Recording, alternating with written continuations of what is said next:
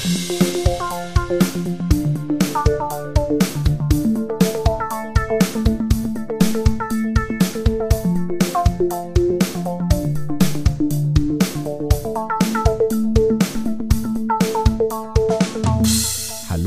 moin moin und herzlich willkommen. Wir sind's, die beleuchteten Brüder und wir fangen an mit einem großen dicken Sorry, dass ihr äh, Ultra-Fans auf diese Folge äh, unanständig lange warten musstet. Es ist nämlich nicht um Mitternacht bereits erschienen, sondern erscheint äh, kurz nachdem wir diese Aufnahme aufnehmen. Äh, wir, das sind einerseits ich, Tim, hallo und Benny bei Skype mir zugeschaltet. Hallo. Ist das die erste Folge, die nicht um Mitternacht erscheint? Ich glaube, eine haben wir schon mal am Freitag aufgenommen. Äh, das kann sein. Das kann sein. Und äh, ja, Joe Biden kam ja auch einfach, als wir fertig waren mit ihm. Und so ist es jetzt auch. Das ist aber, äh, das ist witzig, weil in der letzten Folge wir noch gesagt haben, weil wir die so weit in der Vergangenheit aufgenommen haben, dass, dass, äh, dass die jetzige Folge der krasse äh, Gegenpart dazu ist, weil wir nämlich so aktuell wie nie sind. Und wir hätten gar nicht gedacht, dass das so, äh, so wörtlich gemeint sein wird. Wir wollten das gestern eigentlich schon machen, aber es kam etwas dazwischen. Du bist nämlich aus dem Urlaub zurückgekehrt, Benny. Und da damit verbunden äh, die Frage, wie war's und wie geht es dir? Wir sind sozusagen überaktuell. Also wir sind, wir sind in der Vergangenheit irgendwie, oder? Wir sind immer in der Vergangenheit. Nee, wir sind in der Zukunft. Nein. Wir sind, wir sind sozusagen später, als diese Folge eigentlich erschienen wäre. Äh, ja, wäre, richtig. Und damit Aber sind wir ein bisschen in der Vergangenheit. Wir senden heute aus der Vergangenheit. Ich dachte aus der Zukunft. Ja, stimmt. Wir senden aus der Zukunft. Wir können Aber- jetzt. Wir senden nicht aus der Zukunft. Wir Doch, senden, doch, doch, doch, pass Nein, auf. wir senden Doch. nur aus der Zukunft, aus der, aus der Perspektive von Mitternacht. Ja, Aus- genau. Aber pass auf, es gibt wahrscheinlich, die meisten Leute hören unsere Folge nicht um Mitternacht. Sondern wahrscheinlich so hören sie viele Leute sogar erst am Wochenende. Und für die nehmen wir normalerweise ja immer vor dem Freitag auf. Ja. Das heißt, heute nehmen wir irgendwie, es ist so eine Art Plusquamperfekt, glaube ich. nur, nur, nur in Bezug auf die Zukunft. Also, also weißt du, was ich meine? Wir sind so, wir wären eigentlich früher gewesen und wir sind, können jetzt schon sagen, was jetzt in den letzten 16 Stunden seit Mitternacht alles passiert ist auf der Welt. Denn es ist Deine- 16.07 Uhr am 16. Juli, äh, by the way. Äh, und ich habe das Gefühl, dass die lange Trennung von uns dazu geführt hat, dass ich dich nicht mehr in jeder, äh, jedem Quatschgedanken sofort nachvollziehen kann. Wir müssen uns wieder aneinander gewöhnen und beschnuppern, habe ich den Eindruck. Ja, du hast gefragt, wie es mir geht. Ähm, nicht so gut. Man hört es dir ein bisschen an. Nee, nee, die Stimme ist nicht deswegen. Die Stimme ist weg, weil ich in einer Schreikammer war. Äh, das hat nichts mit meiner Krankheit zu tun, die mich peinigt. Ich hoffe, du kommst äh, später auf das Thema Schreikammer und erklärst, was das ist. Gerne. Äh, ich bin krank. Richtig schlimm krank. Und äh, habe einen fiesen Magen-Darm-Infekt oder eine Lebensmittelvergiftung. Es könnte, es fühlte sich eher an wie eine Lebensmittelvergiftung, die mich aus allen Rohren hat feuern lassen. Und die auch dafür gesorgt hat, dass wir jetzt aus der Zukunft aus irgendwelchen Richtig. Gründen senden hier. Ich war einfach gestern nicht in der Lage. Ich war so am Boden und so kaputt. Und das war am letzten Reisetag, brach es über mich hinein. Morgens äh, konnte ich noch aufstehen, das war alles okay. Und dann kurz nach dem Aufstehen ging's los und dann war ich den ganzen Tag. Und im Nachtzug habe ich mir Aspirin-Komplex reingeballert, was ja kein Medikament ist, das gegen irgendwas hilft, aber ein Durchhalten lässt. Und das hat auch ganz gut geklappt. Ich habe die Rückreise dann erfolgreich bewältigt. Aber hier zu Hause dann gestern Abend und heute Morgen war dann Ende. Und jetzt bin ich wieder ein bisschen auf dem Damm. Ich kann wieder Dinge essen. Äh, ich kann wieder sitzen. Das ist neu. und das ist sehr schön. Und das ist ein bisschen schade, weil es ein bisschen das Ende einer ansonsten sehr, sehr, eines sehr schönen äh, Urlaubs ähm, verhagelt hat.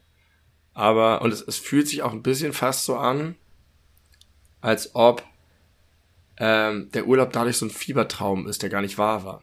Weil jetzt bin ich wieder zu Hause, jetzt habe ich hier wieder angefangen, mich hier zu akklimatisieren. Und alle Sachen, die ich im Urlaub erlebt habe, sind jetzt irgendwie so durch diese Krankheit wie disconnected und im Wahn. Aber ist das nicht genauso schön vielleicht? Boah, pff, weiß ich nicht. Ich bin dadurch vielleicht ein bisschen härter hier wieder in der Zuhause-Realität aufgeschlagen. Aber, Aber ich kann mir vorstellen, dass du erstmal sehr zu sehr glücklich warst, wieder zu Hause zu sein nach der. Gut. äh, Ich war sehr froh Rückfahrt. an, angekommen zu sein. Ja. Das, das nächste, was noch hinzukam, war nicht nur mein äh, körperliche Ausfall, sondern auch der fast Totalausfall unseres Autos. Wir sind nämlich mit dem Autozug gefahren, was super cool und besonders ist. Sag doch nochmal, wohin? Ja, kann ich gleich nochmal zu erzählen, aber einmal ganz kurz dieses Katastrophending. Der, wir sind mit unserem Auto dahin gefahren und im Laufe des Urlaubs ist der Wagen immer schlechter angesprungen. Und gerade morgens hat es immer länger gedauert, bis der Wagen angesprungen ist. Und wir haben eine relativ neue Autobatterie. Und ähm, dann war es halt so, wir mussten halt diese, waren wir in so einer Werkstatt und die Italiener, wir waren nämlich in Italien, haben irgendwie nur sowas gesagt wie, ja, so wie bei Speed, äh, den Wagen einfach nicht mehr abstellen. einfach, einfach durchfahren. Weil es natürlich keine Option war, zumindest waren wir auf dem Auto zu fahren. Und dann am Tag der Abreise ging es fast gar nicht mehr. Und dann haben wir, äh, haben wir uns noch aufgeteilt und ich bin mit den Kindern mit dem Zug gefahren ein Stück und dann auf dem Zug, auf dem Autozug raufzukommen. Und dann, als wir runtergekommen sind, am allerletzten Mal, wo wir anspringen musste, ging es nicht mehr. Und dann haben, wurde das Auto vom Autozug runtergeschoben und im zweiten Gang auf dem Weg nach unten sprang er an und wir wow. konnten nach Hause fahren. Das ist wie bei Little Miss Sunshine. Da, da den habe ich sogar gesehen. Aber erinnere ich nicht mehr. Ja, das war alles aufregend und ich habe das im, im Warnfieber, Magen-Darm-Delirium irgendwie nur alles miterlebt. Äh, und jetzt bin ich wieder hier und nehme Podcast auf. Ist schon okay irgendwie. Er ist jetzt in der Werkstatt, in Lübeck allerdings, weil die Werkstatt, zu der wir uns hier gerettet haben, in zwei Wochen dicht macht und den Hof voll hat und nichts mehr annehmen kann und alle anderen Hamburger Werkstätten Wartezeiten von fünf bis sechs Wochen haben. Im Ernst? Und, ja. Und deswegen sind wir mit, dann noch ist noch meine Frau mit einem leeren Tank bis nach Lübeck, wo wir Freunde haben, die so Schrauber sind und da einen Autohof haben. Und die haben sich dem jetzt angenommen. Meine Güte. Äh, oh, und ich habe mir gerade ganz fies die, die, was ist denn hier los? Die Wade aufgekratzt. Das sind jetzt drei dicke blutende Stellen. Das hast du gerade selber gemacht? Ja, ich dachte, ich, da ist irgendwas fest von dem Kleber, dem Kraftkleber, den ich vorhin benutzt habe, aber es war offensichtlich Schorf. Es gehörte zu dir. Vielleicht habe ich mich verstümmelt im Fieber und habe das nicht gemerkt. So, Tim, wie geht's dir? ja, mir äh, geht's mittel, habe ich dir habe ich vorher schon gesagt. Also beste Voraussetzung für eine richtig gute Podcast-Folge. äh, ich, äh, mir geht's körperlich hervorragend, aber ich äh, habe, wie ich es dir gerade schon kurz im Vorgespräch auch erzählt habe, äh, harte Arbeits- und Unilernwochen hinter mir. Das äh, war jetzt sehr viel auf einmal und sehr hardcore und ich habe äh, heute eine äh, erfolgreiche mündliche Prüfung hinter mich gebracht und habe äh, morgen noch eine weitere Prüfung und dann ist das erstmal vorbei und äh, deswegen bin ich jetzt auch äh, noch etwas entspannter und habe mich richtig doll darauf gefreut, jetzt noch diesen Podcast mit dir aufzunehmen. Das stand heute Morgen für mich äh, gefühlt auch noch auf der Kippe, als du gesagt hast, dass es dir schlechter geht als gestern. Ja. Ähm, ja, deswegen, äh, ja, ich habe mich drauf gefreut, äh, auch die, dich mal wieder zu sprechen. Ich meine, das ist ja, das sagt jeder Lava-Podcast sagt es mindestens einmal äh, in, in der jeweiligen Karriere, aber es ist ja auch so eine Art Therapie also nicht direkt eine Therapie, aber es hat was, was, was Therapeutisches. Also äh, was Reflektives. Man genau, genau. seinen Alltag. Das ist ja eine kommunikative Ebene, die hat man ja so im normalen äh, Alltag nicht unbedingt so gezielt und so äh, verdichtet auf einen so kurzen Zeitraum. Ja, wegen der Regelmäßigkeit, glaube ich. Also man hat immer mal solche Gespräche, vielleicht gerade wenn es Bedarf gibt, aber dieses äh, sozusagen anlasslose sich genau. austauschen und das mit großer Regelmäßigkeit, ja, kann ich verstehen. Und äh, wir sind, haben uns jetzt, weil wir, ne, wir haben die erste Folge lange vor Ausstrahlung aufgenommen, die nächste Folge haben wir nach Ausstrahlung in der Zukunft, wie gesagt, aufgenommen. In der Plus Futuristicum. Und jetzt haben wir uns deswegen ordentlich einen vier Wochen Block nicht gesprochen. Da habe ich neulich einen ganz lustigen Twitter-Gag drüber gesehen. Äh, Fridays for, for Futur 2, äh, so ein äh, junge Aktivistin, wo auf das Bild gefotoshoppt wurde, ihr werdet unsere Zu Zukunft zerstört haben. Das, ah, ja. äh, das fand ich clever. Ähm, Benny, möchtest du noch mehr irgendwie ins Detail über den äh, Urlaub gehen oder ist dir das irgendwie, ist ja auch irgendwie Familienurlaub? Wir können auch nee, gern direkt weiterschweifen, aber du wolltest auf jeden Fall noch zur Schreikammer was sagen. zur Schrei die Schreikammer muss sein. Also ich könnte tatsächlich einen Spin-off-Podcast, glaube ich, zu diesem Urlaub machen, weil er, weil er geradezu transformative Züge hatte und weil ich so raus war und weil es so anders ist. Ähm, aber ich will damit nicht zu viel von dem Podcast füllen. Vielleicht streue ich das bei Zeiten einfach mal nach und nach so ein. Äh, kurz zur Schreikammer, damit du und die anderen nicht länger auf die Folter gespannt sind. Das ist nicht so interessant. Es ist genauso, wie es klingt. Es ist ein kleiner Raum, in dem man reingeht und dann ganz laut schreit und dann werden die Dezibel gemessen. Ja, wir waren nämlich in, in Innsbruck auf der Rückfahrt. da fuhr unser Nachtzug los unser Autozug. Und dann mussten wir noch ein bisschen Zeit tot kriegen und nachdem wir zweieinhalb Wochen nur Sonne hatten und keine Wolken hatten, hat es die ganze Zeit geregnet in Innsbruck. Mhm. Ähm, Regen ist ja auch gerade ein wichtiges Thema. Thema, ja. Und äh, dann sind wir in ein Geräuschmuseum gegangen, weil das da gerade um die Ecke war. Das war ziemlich schlecht, weil, das hat meine Frau ganz gut zusammengefasst, die sagte, alles, was hier die Leute interessiert, hat nichts damit zu tun, was Geräusche sind, sondern nur mit irgendwie digitalen Interaktionsmöglichkeiten. Das sind dann halt irgendwelche Sachen, wo du an Tafeln wischen kannst oder irgendwo auf Knöpfe drücken kannst oder hören kannst. Aber das ist halt das, was die Leute da bei der Stange hält, aber es ist nicht so, dass man irgendwie neu über Geräusche nachdenkt oder so. Eine Sache, die ich ganz cool fand, war, dass man so auf einer Leinwand äh, Bilder gesehen hat und dazu mit Kopfhörern gehört hat und dann hat man mit der Zeit immer gehört, wie Leute mit verminderter Hörkraft dieselbe Situation ah, ja. hören. Mhm. Äh, letztlich einfach ein bisschen leiser oder abgedämpft, aber schon so, dass man dachte, Alter, das ist schon eine heftige Einschränkung. Ja. Äh, so und gerade so eine Gesprächssituation oder auch Konzerte waren dann da auch. Das war schon ganz interessant, aber das Museum lohnt sich nicht. Aber am Eingang ist so Schreikammer. Und da geht man rein und dann ist da so eine Skala von der Ameise bis zum Elefanten. Und dann brüllt man, so laut man kann. Und, und ich war völlig fertig. Ich hatte Schmerzen, mir ging schlecht. Mir war schwindelig, aber die Challenge habe ich trotzdem angenommen und habe so laut geschrien, dass seitdem meine Stimme im Arsch ist. Geil. Gute Geschichte, wie die, warum die Stimme weg ist. Und wie, welches Tier hast du erreicht? Ich habe tatsächlich, also ja, meine Frau behauptet, ich würde da nur mit prahlen, so macho-mäßig, aber ich habe alles eigentlich erreicht. Ich bilde mir nur ein, dass die alle, allerletzte Strich oben nicht funktioniert hat. Weil nach mir auch eine Gruppe von immer mehr Kindern reingegangen ist, weil die versucht haben, den Elefanten zu erreichen. Und es war immer so, dass das so, die leuchteten entweder vollrot und wenn man den nächsten schon erreicht hat, dann blinkelte der so ein bisschen. Und mhm. alle haben dann immer auf Maximum die vorletzte Stufe voll erreicht, aber darüber hat sich nie was geregt. Deswegen glaube ich, dass der oberste Strich kaputt war. Klingt also plausibel. Ich, ich, bin so laut wie ein Elefant. Na, jetzt gerade wahrscheinlich nicht mehr. Nee. Du bist nur einmalig so laut wie ein Elefant und dann musst du dich wieder mehrere Tage regenerieren. Elefanten können mehrfach so laut sein wie ein Elefant. ja, die kann ihr ganzes Leben. Die ganze Zeit eigentlich. Du, du hast doch, doch mal so ein Pong-Spiel gespielt mit deiner Schreistimme, oder?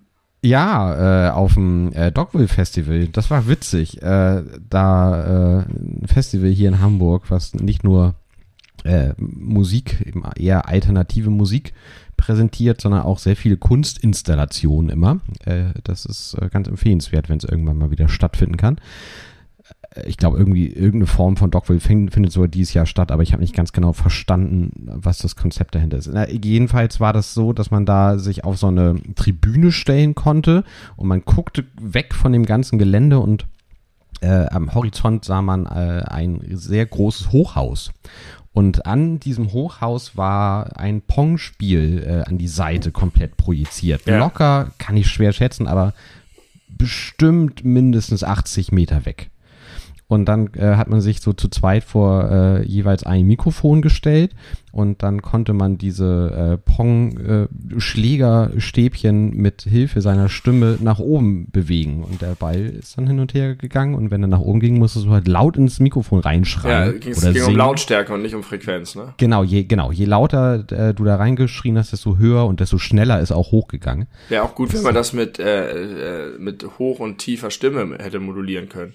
Ja, aber das, äh, da, dafür ist vielleicht die Umgebung auch zu laut, wenn da so direkt daneben ein Festival stattfindet. Ja, stimmt. Vielleicht, das könnte Schwierigkeiten geben. Aber das war witzig. Aber danach war ich auch ganz schön heiser. Stimmt, man ist es nicht gewohnt. Nee.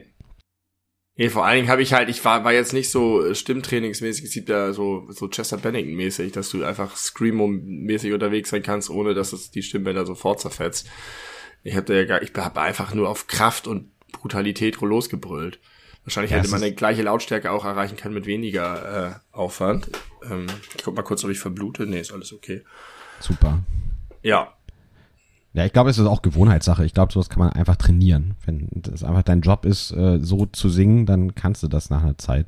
Ich habe das Gefühl, wenn, als wir äh, etwas regelmäßiger und häufiger hintereinander bei dir im Keller Musik gemacht haben, war ich am Ende auch nicht mehr so doll heiser wie bei den ersten Mal. Ja, das trainiert sich.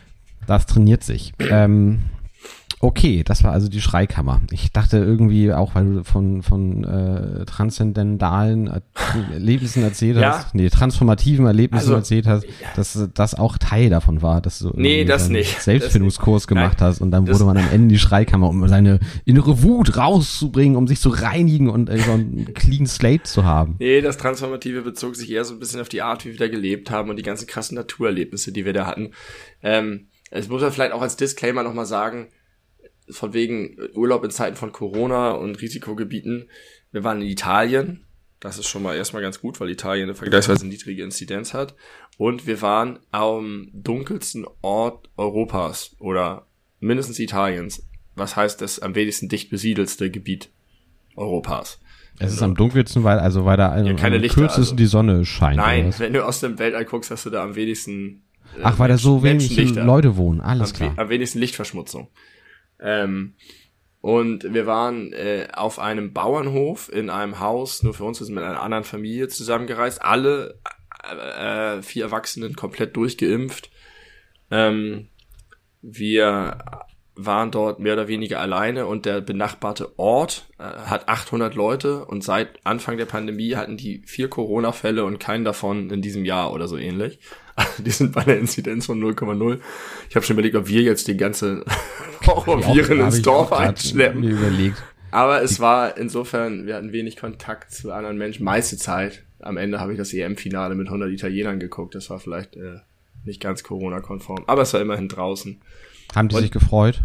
Ja, es war toll. Es war wirklich, es hat sich sehr gelohnt. Also die EM in Italien zu erleben. Es wäre natürlich schön gewesen, wenn es ein Finale England gegen äh, Italien gegen Deutschland gewesen wäre äh, was nach dem England-Spiel durchaus drin gewesen wäre, glaube ich, aus Sicht der deutschen Mannschaft, wenn sie das gewonnen hätten. Aber äh, auch so war es toll. Und ähm, ja, es war eine total fröhliche, ausgelassene, positive Stimmung. Gar nicht aggressiv, einfach nur so ganz herzlich und, und jubelnd und einfach schön, wenn so ein ganzes Dorf. Es war halt, 800 Leute wohnen da und irgendwie waren dann da die Hälfte der Bevölkerung auf der Straße halt so. Aber jetzt auch nicht irgendwie exzessiv oder so. Die sind auch alle relativ schnell nach Hause gegangen. Es war einfach, einfach sehr, sehr schön. Auch ein ganz, schön. ganz schöner Ort. Und der Hintergrund ist, dass wir dort eine Freundin haben, die dort eine Käserei betreibt. Ähm, und das seit vielen Jahren macht, weil sie irgendwann nach dem Abi dahin ist, auf dem Pferdehof gearbeitet hat und da ihren jetzigen Mann und Vater ihrer beiden Kinder kennengelernt hat und einfach da geblieben ist. Und die Familie von diesem Mann hat da immer schon einen Käsereibetrieb gehabt und auf diesem Hof waren wir und die haben dann Hofkatzen und 100 Schafe, die machen Schaf, Schafskäse, Pecorino. Und äh, das war so ein, weil es ja auch so ein bisschen parallel ist, es ist jetzt nicht so exotisch, man fährt hin, sondern es ist halt eine, die mit meiner Frau zur Schule gegangen ist. Und die hat jetzt dieses Leben. Und das ist halt echt. Und wir das waren klingt, da irgendwie. Äh, klingt wie ein moderner Jane Austen-Roman. es ist einfach richtig toll. Es ist, und sie machen es alles richtig und gut. Sie trennen die, die äh, ähm, Lämmer nicht von ihren Eltern, wegen der, das machen ja viele Bauern, das ist ja schrecklich, dass die Kühe so krass leiden, wenn dann die Kälber getrennt werden und so weiter, damit die Kühe, die Mütter mehr Milch produzieren. Gut, dass du das Lamm erwähnst oder die Lämmer erwähnst. Äh, zu sehen auf dem Foto, das diese Folge bewirbt. Ich werde es gleich automatisch mit hochladen, wenn diese Folge online geht. Ja, richtig. Ich habe eins der Lämmer auf dem Arm gehabt. Ähm, das ist, glaube ich, eins der schönsten Fotos, und das meine ich total unironisch, äh, was ich jemals von dir gesehen habe. Und ich habe sehr, sehr, sehr, sehr viele und, Fotos. Und das, obwohl ich diesen bescheuerten Hut trage. Nee, das, das passt perfekt zum Gesamtbild. Ja, das stimmt. Das, in die Hütte, in die Hütte passt das. Und, und strahlt so eine, ja. eine, eine Ruhe und, und, und Zufriedenheit aus und, und, und, und Glückseligkeit. Und ja. dann ist es auch noch so niedlich tatsächlich. Das ist und richtig schön. Wir waren da halt mit vier Kindern und das ist auch manchmal anstrengend und insgesamt mit acht Personen Urlaub zu machen, ist nicht die Ruhe, die man hat, aber von Anfang an bei der Hinfahrt, man hat diesen Reisestress, man hat die lange Fahrt mit dem Nachtzug, dann fährt man da ewig noch mit dem Auto runter durch die Berge, die ist irgendwie die letzte Autobahn ist eine Stunde entfernt und dann fährt man nur noch so durch Hügel und sieht kaum, wir sind dann eine Stunde gefahren und uns sind irgendwie zwei Autos entgegengekommen.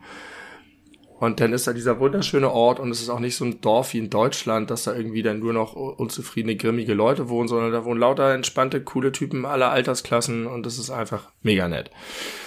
Ähm, und dann kommst du da an und dann machst du willkürlich irgendwo eine Pause im Wald und vertrittst dir die Beine und bist einfach umgeben von 50 Schmetterlingsarten, die du noch nie gesehen hast, weil es die in Deutschland nicht gibt. Und das geht dann den ganzen Urlaub so weiter. Wir haben so viele verschiedene Tiere gesehen. Ich habe eine Schlange gesehen, Alter. Eine richtig echte, fiese, große, beeindruckende Schlange. In der freien Natur. Ja, und das war echt demütigendes Erlebnis. Nee, demütigend ist falsch. Demut. Ja, Demut er erzeugendes. Humbling, sagt man im Englischen. Ja, demütig machendes. Ja.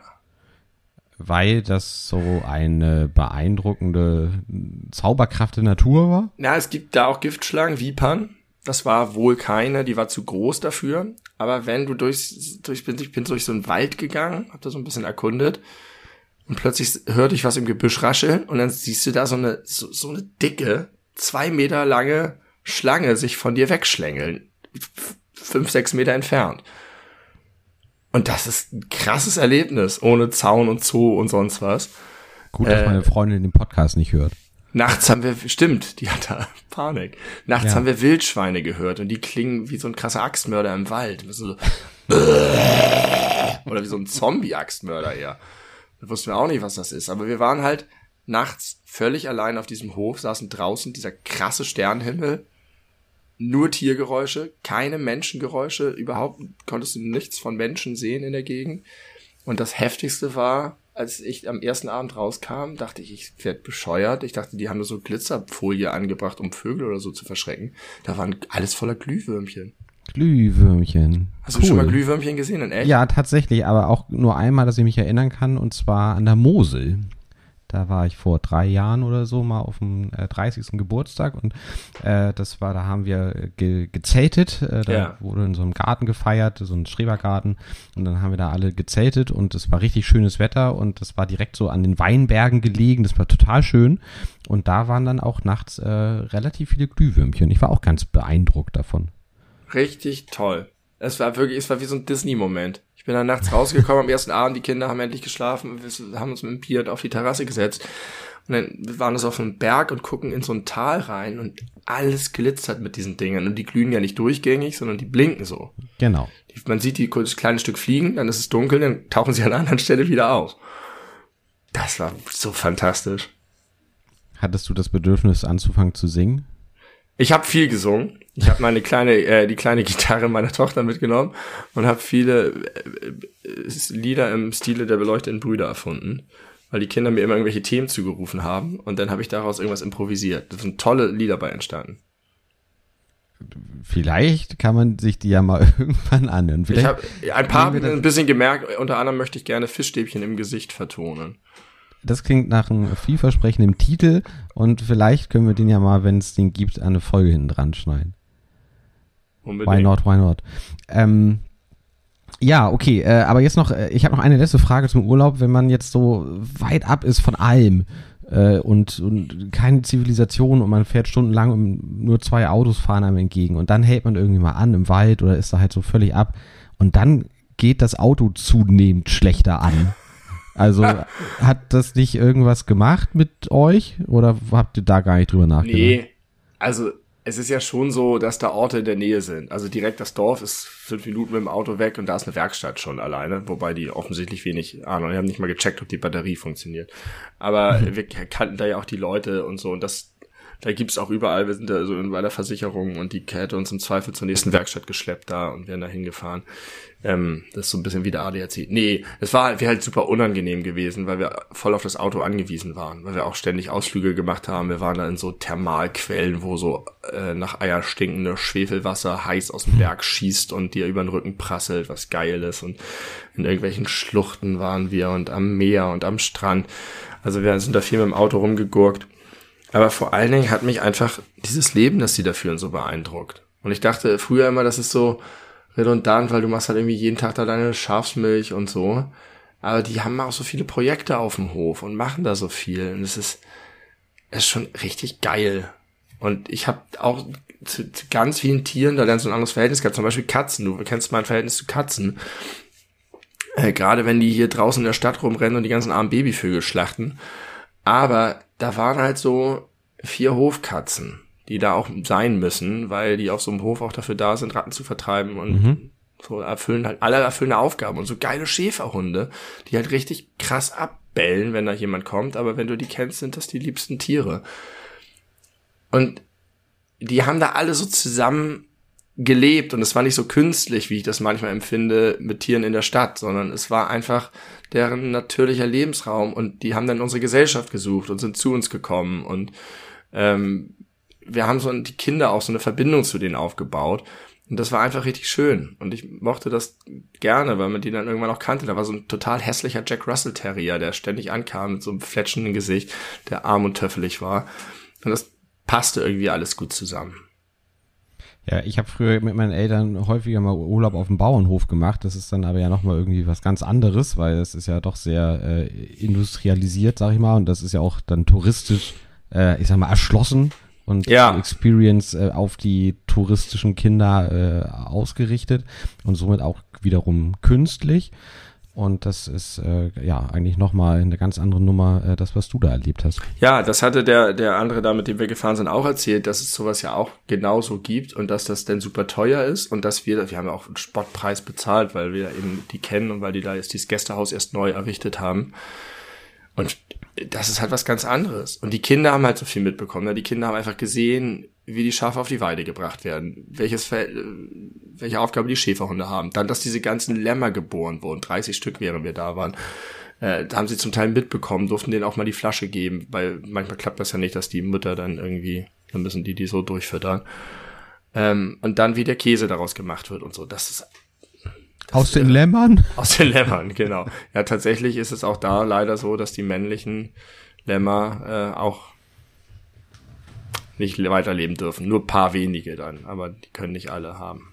Aber die, immerhin bleiben die da, normalerweise werden die da ganz frisch geschlachtet, die ein paar Monate dürfen die leben, bevor sie dann zu Fleisch verarbeitet werden. Mhm, okay. kleiner kleiner äh, Fun Fact, nee, Fun, da ist nichts Fun dran. Äh, kleiner Fact über Fleischkonsum.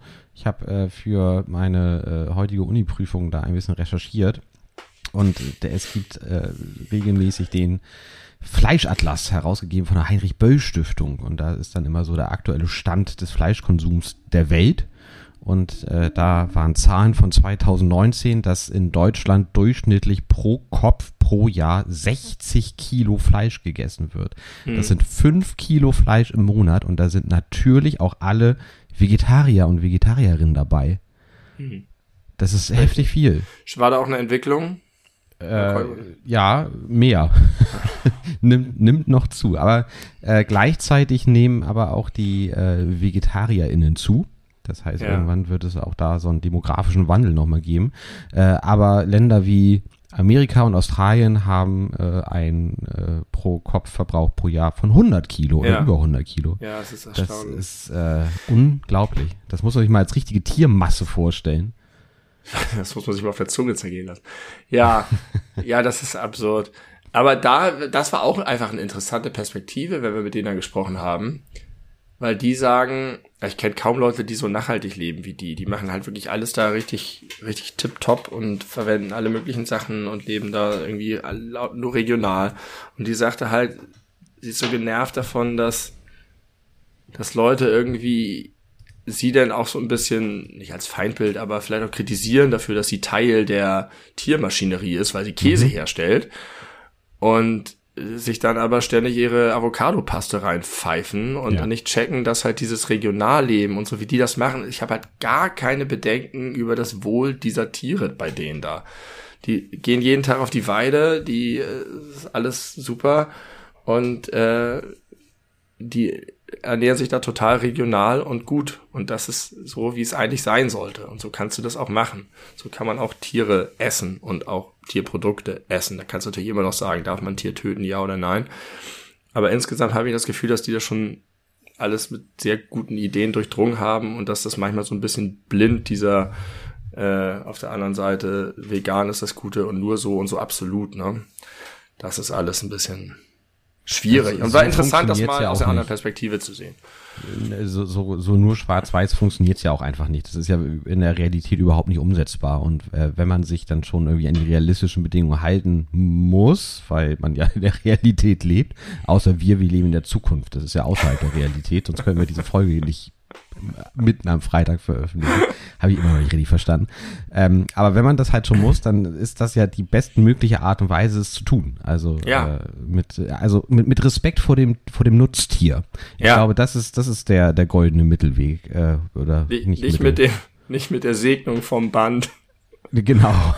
die bei Rügenwalder über die toten Tiere ergeht. Ja, und äh, der letzte etwas düstere Aspekt vielleicht ist das Thema Klimawandel. Ähm, ich weiß nicht, ob das stimmt, aber wir haben gehört, dass in den 70ern, da wo wir waren, es jeden Tag geregnet hat, auch im Sommer, weil es halt in den Bergen ist. Mhm. Und jetzt ist halt einfach drei Monate, äh, ist da kein Regen.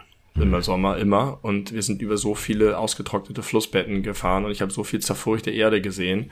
Und die haben jetzt eine andere äh, Schafsorte sich angeschafft, die auch Milch geben, wenn sie kein frisches Gras kriegen, weil inzwischen sie kein frisches Gras mehr kriegen im Sommer Weil es nicht mehr regnet. weil es nicht mehr regnet. Und das ist ganz schön krass da zu sehen. Und es ist trotzdem extrem viel Leben. Also die Blumenvielfalt und die ba Baumvielfalt und die Tiervielfalt ist Wahnsinn. Aber so ein bisschen schlecht wurde mir das schon, wenn ich mir das da so angeguckt habe. Mit diesen so, dann fährt man über Brücken, wo irgendwie auf Italienisch der, der große Fluss steht. Und dann ist da drunter halt nur so ein Steinbett, wo so ein kleines Rinnsal noch durchgeht. Das ist schon erschreckend. Aber äh, Benny, was du vielleicht noch nicht weißt, was ich auch erst vor wenigen Tagen herausgefunden habe, das ist gar nicht der Klimawandel, der das äh, verändert hat.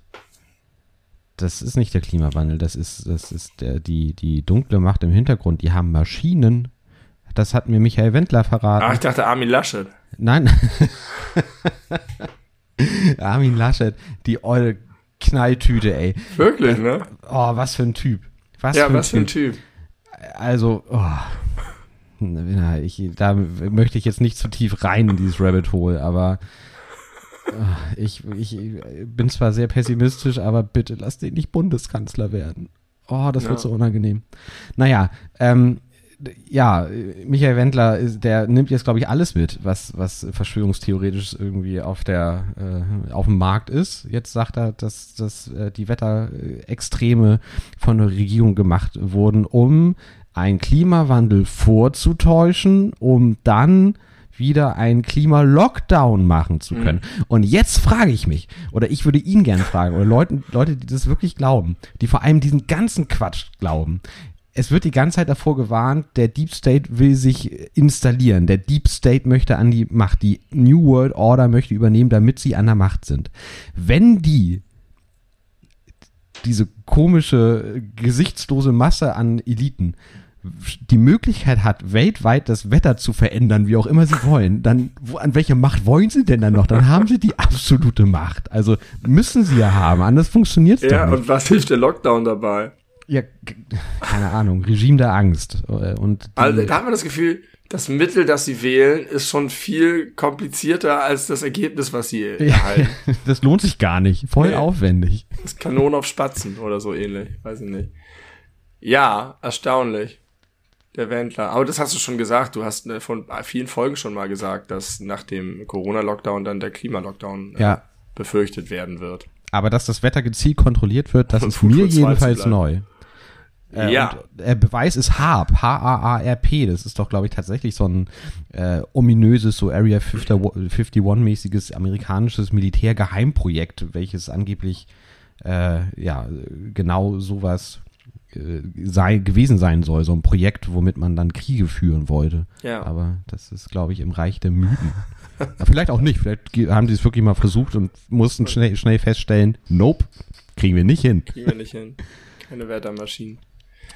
Ja, Hintergrund sind natürlich die sturzbachartigen Regenfälle in äh, NRW und Rheinland-Pfalz, Mhm. die vielen Menschen das Leben schon gekostet haben. Und äh, gleichzeitig die anhaltende Dürre in Brandenburg, die noch immer besteht. Äh, also trotz dieser sturzbachartigen Regenfälle ist Deutschland noch nicht aus der Dürre raus. Und all das zeigt, wie es um das Klima besteht. Schlecht, nämlich. Und ein Tweet von Stefan Brandner von der AfD zeigt ziemlich genau, wie es um die AfD steht. Nämlich hat er äh, sinngemäß sowas gesagt wie, äh, sind das jetzt diese schlimmen Dürresommer, von denen immer alle sprechen in Bezug ja. auf NRW und Rheinland-Pfalz? Und da will man ja auch eigentlich nur noch heftig reintreten, oder? Weil, also, ja, das ist doch, das, wie kann man, wie kann man sowas sagen? Wie, wie kann man das einfach nicht verstehen? Wie kann man ja. das, das nicht begreifen? Wenn die Jugendlichen und, und, und, und Heranwachsende und Kinder das geblickt haben, warum blicken das die erwachsenen Menschen nicht? Das kann doch nicht wahr sein. Erwachsen werden macht halt nicht klüger. Nein, also. aber nee, wahrscheinlich ist das so. Es gibt ja auch wahrscheinlich viele dumme Jugendliche, mit Sicherheit. Garantiert, ich weiß, dass es da draußen viele von euch gibt die jung und dumm sind. Und ganz viele von euch hören uns zu.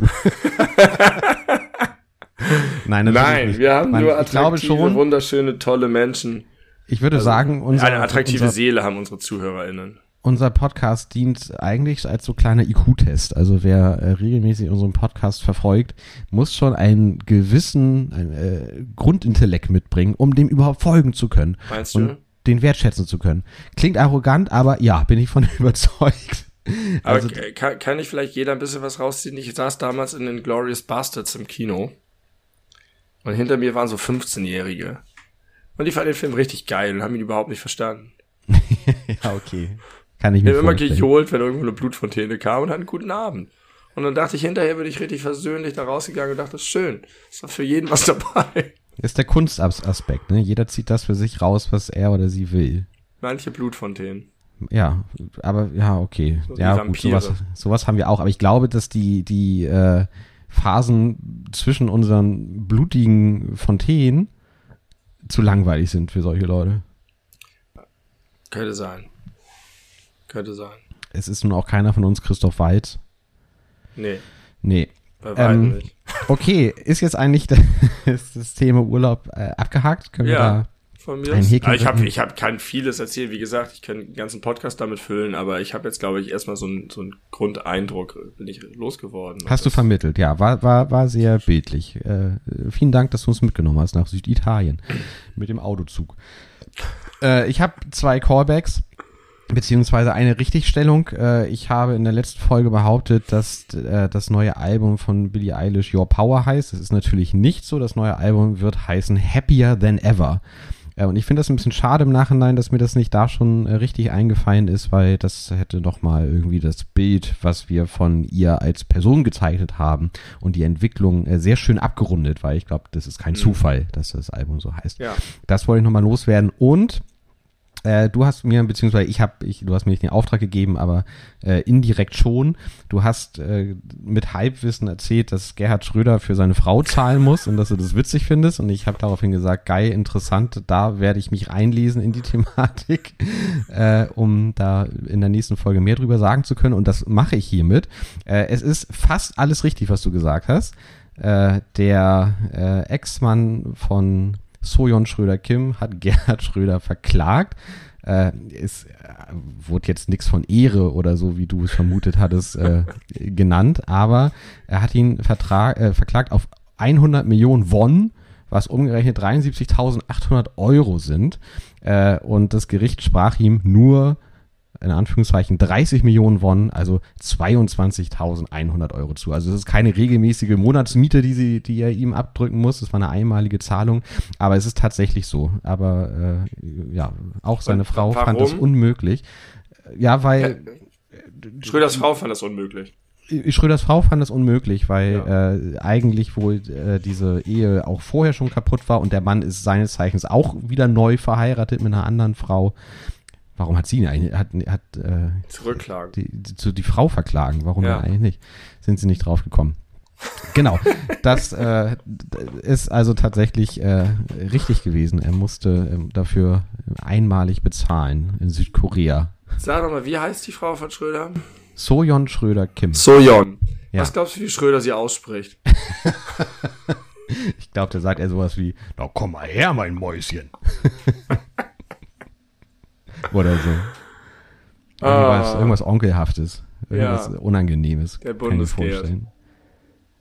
Seltsamer Kerl. Ja, genau, das waren, das waren meine kleinen äh, Callbacks und ich wollte eben noch mal eigentlich ergänzen, dann sind wir aber wieder abgedriftet. Ich habe in meinen Recherchen im Fleischatlas eine neue Einheit gelernt, äh, wie sowas auch äh, berechnet wird, industriell. Nämlich, äh, da wird gerechnet in Großvieheinheiten. Und eine Großvieheinheit äh, entspricht ein, 500 äh, Kilogramm Lebendmasse. Das ist etwa ein Rind oder sechs große Mastschweine oder irgendwie 138 äh, Legehennen. Ja. Und so wird, so wird gerechnet. Also, ja, ja das ist die, also objektivierter geht's ja eigentlich nicht. Habe ne? ich das nicht letztes Mal erzählt mit dem Transportschaden?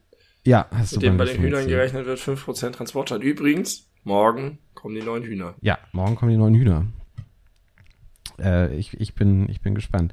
Es gab es ja äh, eine Einsendung zur äh, Beteiligung der Namensvergabe. Ich muss an dieser Stelle leider sagen, dass sie nicht auf viel Gegenliebe gestoßen ist, deinerseits.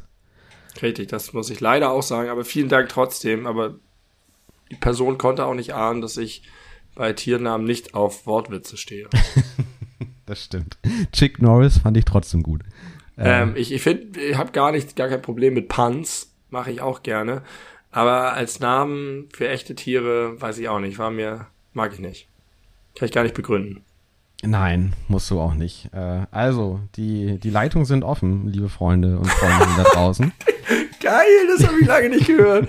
Die Leitungen sind offen. Der Hotbutton schlägt gleich wieder zu. Das war früher auch in, im Nicht-Trash-TV so eine Standardsache, mit, ein spannender Moment. Jetzt sind die Leitungen offen und Achtung, die Leitungen sind zu und dann kam das Ergebnis. Ja, oder, oder derjenige oder diejenige, die zuerst angerufen haben, äh, waren dann plötzlich im Studio. Mhm. Auch sowas kam ja ab und zu mal vor. Ähm, ich möchte einen ganz, ganz, ganz wichtigen Tipp abgeben. Nee, Tipp also ich möchte, ich möchte eine Empfehlung aussprechen. Und zwar eine Podcast-Empfehlung. Äh, es ist jetzt nicht mehr der heiße neue Scheiß. Es ist mittlerweile auch äh, vollständig ausgestrahlt. Äh, und es war währenddessen schon relativ big in the news, beziehungsweise wurde viel beworben. Aber Du hast davon bestimmt noch nichts gehört, so wie ich dein Medienverhalten kenne und vielleicht haben ein paar andere Leute es auch nicht mehr auf dem Zettel oder auch nicht mitbekommen. Es gibt einen Podcast, eine sechsteilige Podcast-Serie, überall, wo es Podcasts gibt. Ähm, die heißt Cui Bono. Doch. Ja? ja. Unter, Untertitel uh, What the fuck happened to Ken, Ken Jebsen. Jebsen, genau. Und das ist wirklich richtig, richtig, richtig spannend. Äh, Ken Jebsen, ein, ein glorifizierender Held der Verschwörungstheoretiker-Bubble, äh, ekelhaft erfolgreich gewesen mit der Scheiße, die er gemacht hat. Früher äh, Moderator im öffentlich-rechtlichen Genau, beim RBB. Äh, beides erst Funk, dann Fernsehen. Und äh, diese sechsteilige Serie äh, zeichnet journalistisch sehr gut äh, aufbereitet äh, so den Weg nach und äh, malt ein großes Bild aller möglichen Akteure, die an solchen Dingen verdienen, die davon profitieren, die das eventuell sogar forcieren. Also ich habe, äh, ich gerade nach der fünften Folge diesen krasses Highlight.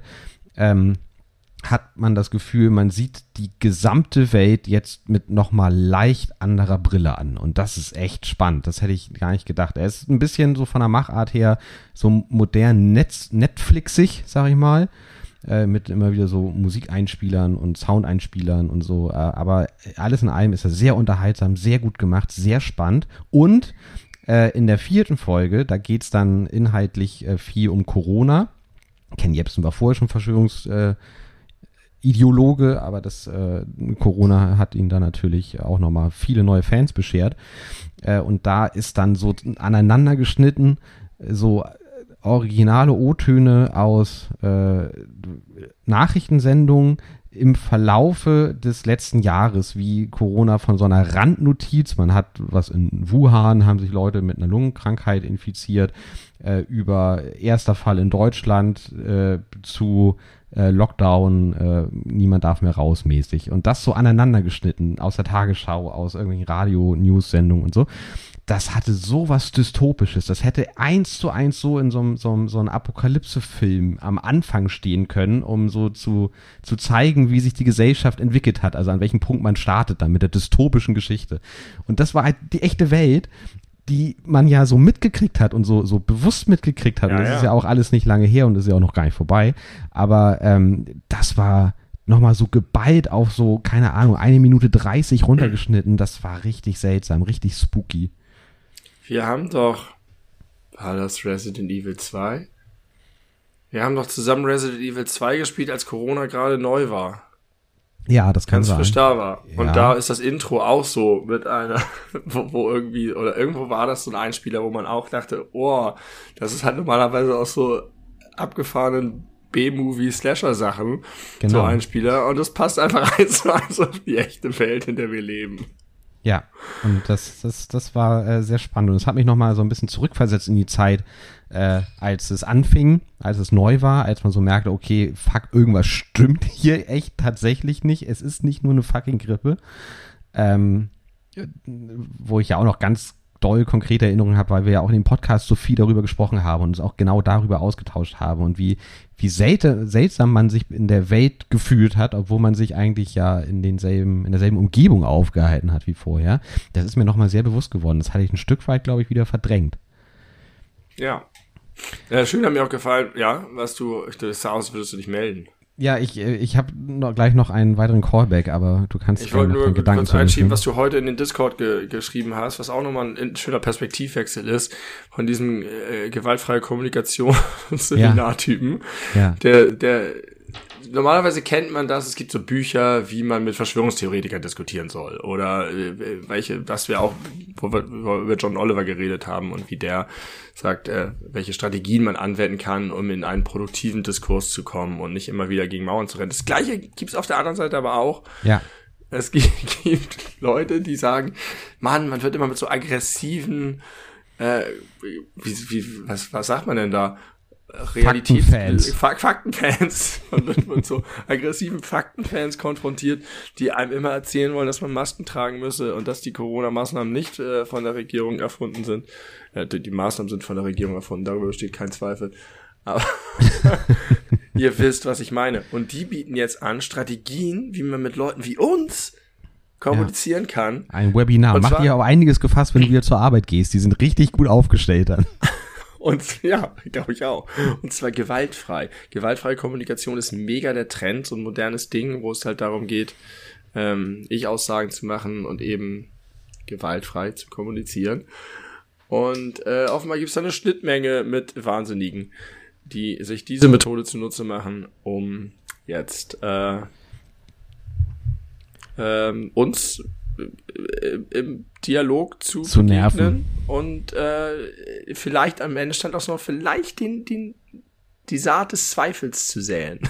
Es wäre doch eigentlich ganz geil, sowas zu machen und dann aber quasi, äh, man macht das richtig gut und überzeugt die Leute wie so diese Prediger in Amerika auf der Bühne und dann am Ende kommt der Twist, dass man eigentlich für die gute Sache einsteht, so dass man sie, wenn man sie äh, mürbe gemacht hat und beeinflussbar, dann kommt am Ende doch die richtige Nachricht, so von wegen, ach im Übrigen, es ist eigentlich wirklich alles wahr. Also es, es stimmt schon mit Corona und das ja. ist schon echt eine gefährliche Krankheit, die da ausgelöst werden kann. Also Leute, denkt doch mal darüber nach. Das ist cool. Aber so ist es wahrscheinlich äh, nicht. Ich wollte jetzt G GFK, wie die offizielle Abkürzung von gewaltfreie Kommunikation ist, auch wenn ich mich immer gerne manchmal ein bisschen darüber lustig mache, wollte ich das jetzt nicht in so schlechtem Licht dastehen lassen. Zwei Bekannte von mir machen einen Podcast zum Thema gewaltfreie Kommunikation und äh, es ist wohl nicht nur doof. Ja, ich glaube, man kann überhaupt gar nichts Negatives finden an Dingen, die äh, das Ziel der Gewaltfreiheit propagieren. Doch, kann man, wenn es eine schlechte Methode ist oder ja. Charlatanie ist oder so.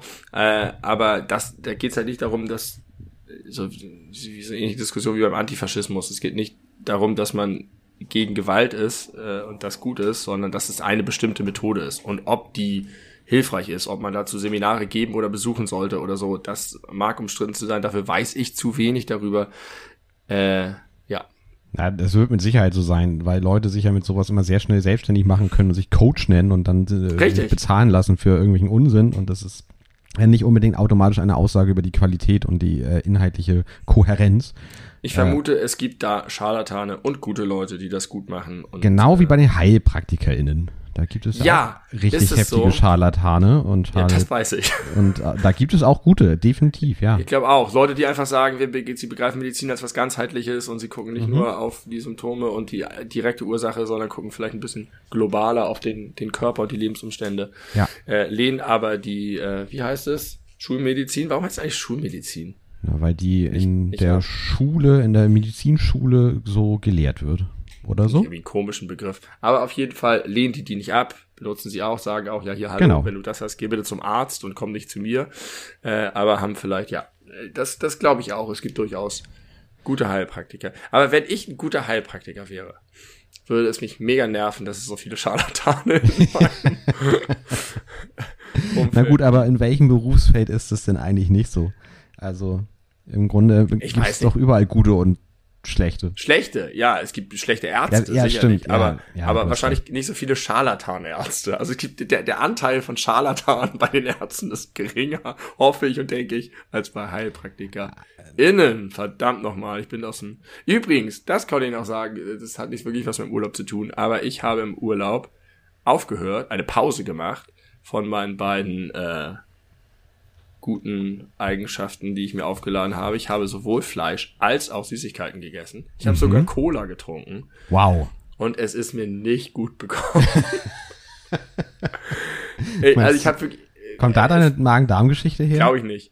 Ich habe Fleisch noch verhältnismäßig wenig gegessen, aber ich habe irgendwie gedacht, wenn ich jetzt hier bin und den ganzen regionalen Scheiß und so, dann will ich jetzt nicht immer hier so picky sein und so.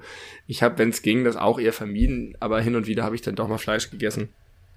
Und hab dann auch mal beim Frühstück zu so einer Salami gegriffen und das war irgendwie alles eher eklig. Mhm.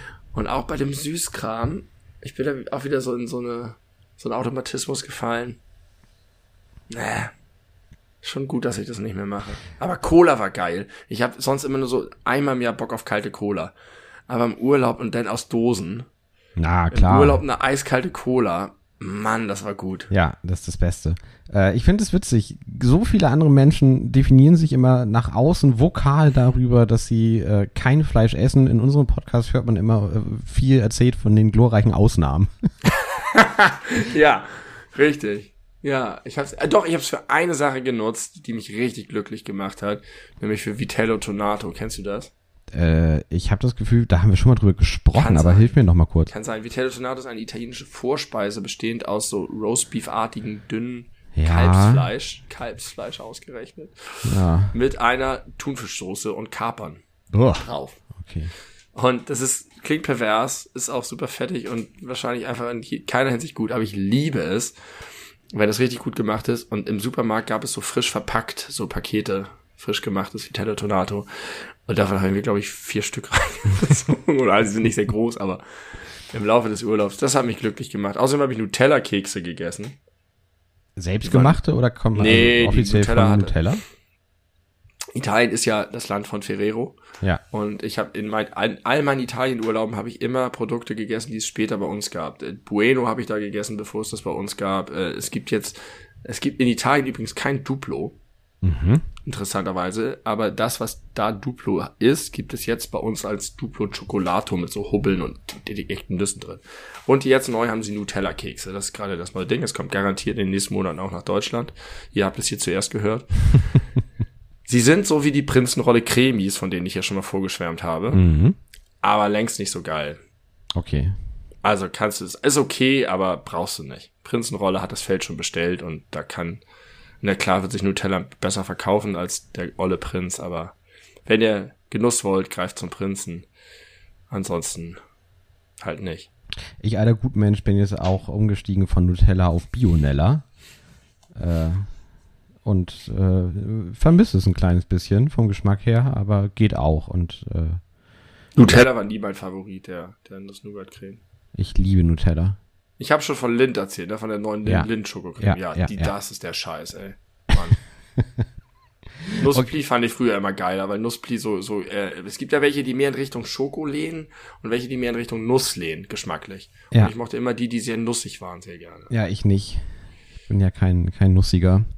Äh, Happy Birthday nachträglich SpongeBob Schwammkopf. Am 14.07. wurde er 35 Jahre alt.